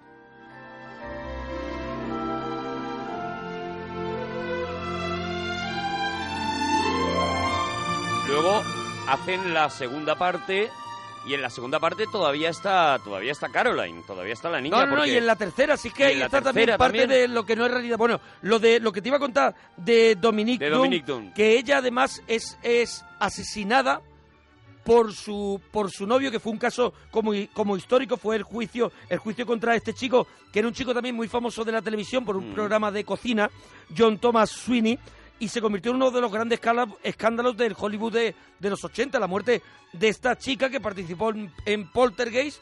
Esta chica iba a ser uno de los personajes principales de V. Ah, fíjate. No sé si era Dayana o la rubia, O la otra, la... pero iba a ser uno de los principales eh, personajes de V justo antes de morir. Oye, lo que hay que, lo que, hay que decir también que estos 80 son eh, los de los mayor números de películas malditas y cuando empieza el, la- la- las secuelas, segundas partes, terceras partes y todo el rollo, y por eso Poltergeist empieza a tener segunda parte, se cae mucha gente como diciendo, yo no quiero seguir. Creo que los, que los guionistas, los dos guionistas se quedan un poco con el, con, podemos decir, con, Con la franquicia, con la ¿no? franquicia de, de Poltergeist y hacemos Poltergeist 2 con Caroline todavía y con ese actor, el reverendo Henry Kane, el interpretado delgado, el delgadito. Julian Beck. Otro Tío que con una cara aguileña, con una muy alto, súper delgadito, con una con una nariz afilada, un tío que solamente la imagen ya te, te daba muy mal rollo. Una película también que repite un poco el, el mismo argumento de la primera y este actor también falleció dos años después, lo que pasa que este actor, la verdad es que cuando, cuando lo fichan para la película, lo ficha también, él venía del teatro experimental, era una- era una persona muy, muy conocida, pero, y le, pero le gustaba mucho la, presen- la presencia que tenía porque además estaba ya un poco abatido por el cáncer. ¿Quieres escuchar un poquito de Poltergeist? Quiero escucharlo. Cintas rojas, pañuelos, pelotas de tenis, Bien, la cuerda. el agua del baño. Ya la cerré, está preparada. Muy bien. Llámela. Pues ¿sabes de quién te quería hablar? De Giger. Giger. Giger, ¿lo he dicho bien? O sí Giger es. o Giger. Bueno, Jigger, sí. Bueno, ¿El de igual. Alien? Ah, vale, vale, si es el de Alien, sí, es ¿Cómo Jigger, es? Jigger, Jigger, Jigger. El creador de, de Alien es el que creó el doble mecánico de este reverendo por cuando murió Mm. para utilizarlo para volver a grabar algunas de las escenas. Él estaba, él estaba eh, en el en el rodaje, iba y participaba en el rodaje y tuvieron que hacer una réplica del mismo reverendo, ¿no? Más cosas de, de- Bueno, de de- Jigger eh, hablamos en el, en el Cinexin de Alien, por si la gente se lo quiere escuchar, pero también es un personaje interesantísimo, con una cabeza muy perdida, un tío creativo, porque, porque imagínate las cosas que, que ha creado y que ha aportado, ¿no? Pero es verdad que su cabeza y su vida creo que también era pues muy enfermiza. La gente que le conoce eh, dice que, bueno, que le conoció, dice que, que bueno, que, que era para echarlo de comer aparte, ¿no? Bueno, pues sí que es verdad que Heather O'Rourke, eh, cuidado, que lo- lo que he dicho, Caroline, Heather O'Rourke, O'Rourke, es, Eh, es cuidado. que lo llevaban el apellido. cuidado, cuidado, O'Rourke. que, cuidado, eh, eh, después de hacer Poltergeist 3, que yo creo que esto está ya muy forzado, Poltergeist 3, eh, la maldición llega a la gran ciudad, acordaos de Poltergeist 3, que es un edificio rascacielos, Yo ya no la vi esa. ¿no la viste? No, no la vi. Lleno de espejos, y esta película la rueda la niña de Poltergeist, aunque la gente crea que la niña muere después de grabar, de hacer la primera película, Sí. la niña mm, rueda las tres películas. Lo que ocurre es que poco después de rodar la tercera, la niña le diagnostican el síndrome de Crohn y eh, mientras que estaba eh, en, pro- en postproducción Poltergeist 3, la niña eh, fallece. Entonces, las últimas, los, eh, los productores se empeñan en rodar un final distinto. Entonces, si veis el final de Poltergeist 3, veréis que todo el final de Poltergeist 3, Caroline está de espaldas. Nunca está de frente, la vemos escorada, es una doble todo el rato para hacer esa escena. Y es verdad que la tragedia pues llegó a Poltergeist, fue llegando, fue dinamitando poco a poco a muchos de, de los miembros, y yo te hablo de los principales, pero sí que mucha gente del equipo, gente que muere por causas naturales, porque Mm. Y que, es- y que lo van sumando. que lo suman a la Lo leyenda a porque la le viene bien, y gente que no tiene por qué, y también muere en situaciones extrañas, ¿no? En accidentes mm, raros, atropellados, y eso ocurrió también con Poltergeist. Bueno, yo creo que tenemos que, que, que- que nos quedamos sin tiempo porque esto es extenso, eterno, pero yo creo que hay que hablar de un personaje que está también condenado a, a- desde siempre, que es Superman.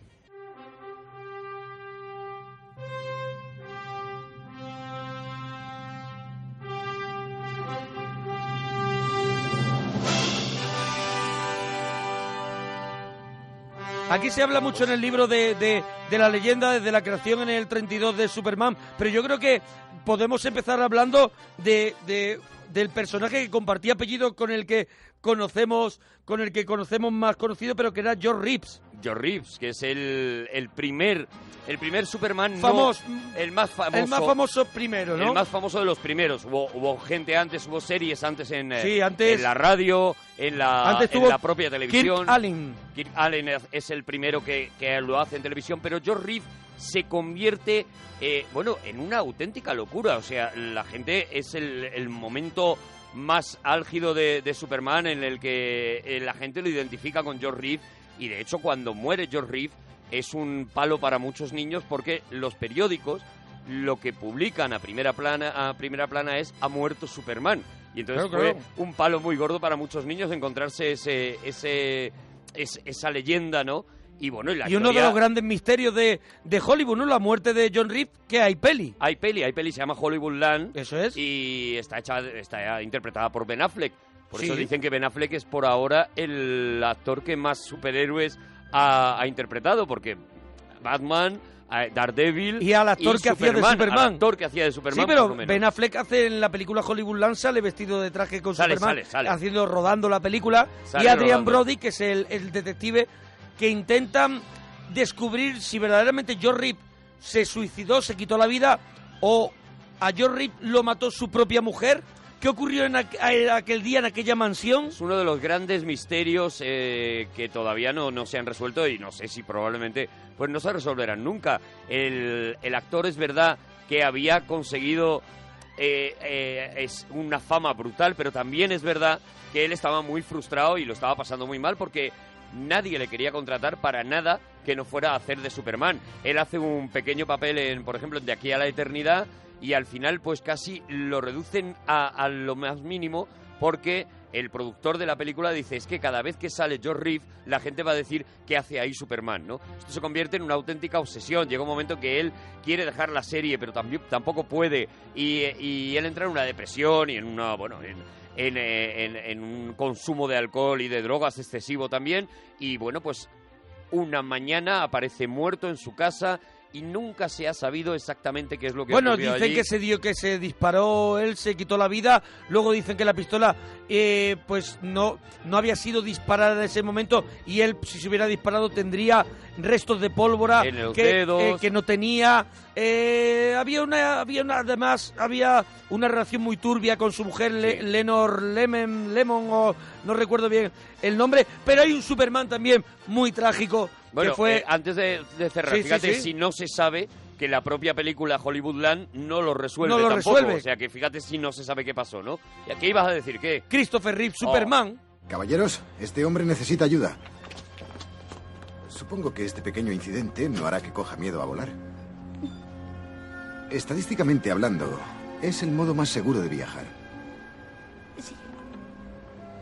Bueno, Christopher por- sí que sí que intentó salir un poco de, de su personaje, hizo la bostoniana, ¿te acuerdas, Monseñor? Sí, hombre, hizo muchas La- cosas bueno, aparte, después, hizo El pueblo de los malditos, el por reportero de la ejemplo, calle 42. El reportero de la calle 42. Y estaba en una en una muy en una mucho más potente lo que queda, Lo que del, queda día, del día. Lo que queda del día. Y bueno, Hopkins. yo aquí te dejo, ya no queda mucho tiempo, pero ¿qué vamos a contar de Christopher Reeve? Bueno, pues una de, eh, una de esas cosas, claro, como ya estaba la historia de Hollywoodland, que aunque aquí en España no la conocemos tanto, pero en América sí que, sí que marcó mucho, ¿no? Pues eh, eh, ya estaba esa idea de la condena del, del actor que se atreviera a interpretar a, a Superman, ¿no? Y cuando Christopher Reeve sufre ese accidente de caballo y, y se queda paralizado, ¿no? Y demás, pues la verdad es que todo el mundo inmediatamente aplica Relaciona. de nuevo la condena no de, de la, de la historia de haber interpretado a Superman y bueno pues ahí hay muchas teorías Superman es es, eh, como hemos contado, co- como contábamos en el Cinexin, es una especie de Jesucristo enviado a la Tierra desde el espacio para salvar a los Y hombres. cada vez que en, Entonces, cada como- vez que en cine te metes eh, Eso en es, eso, eso es. siempre En el momento que te metes en ese tipo de historias, pues ya dicen, ah, no haber entrado. No haber entrado, que, que No bueno, que, entrado. que lo digo, la mitad de Sí las que es verdad que lo de Christopher Reeve duele, duele especialmente porque Sí. dicen que era una persona además magnífica, es un actor que aparte de la maravilla que hace en Superman, pues prácticamente todas sus interpretaciones eran magistrales y luego él tuvo una batalla final por intentar pues que el gobierno americano eh, autorizase determinadas investigaciones para, para precisamente su problema y demás que, que, le hicieron pues un superhéroe de verdad, ¿no? Le veías en esa en esa silla y demás, pero, pero le veías peleando continuamente pues hasta que, hasta que desapareció, ¿no? Pero es verdad que se queda como otra de las condenas de, de Superman junto con la del protagonista de Superman Returns, ¿no? De la, de la película esta que fracasó tantísimo que interpretó a Superman y prácticamente ya pues ha desaparecido, ¿no? Se ha quedado para hacer pequeños papelitos en series y poco más, ¿no? 30, Brandon Roore. 30 de marzo de 1993. Alex Proyas se dispone a comenzar el rodaje de una de las escenas clave de su película El Cuervo. Y en esa escena muere Brandon Lee.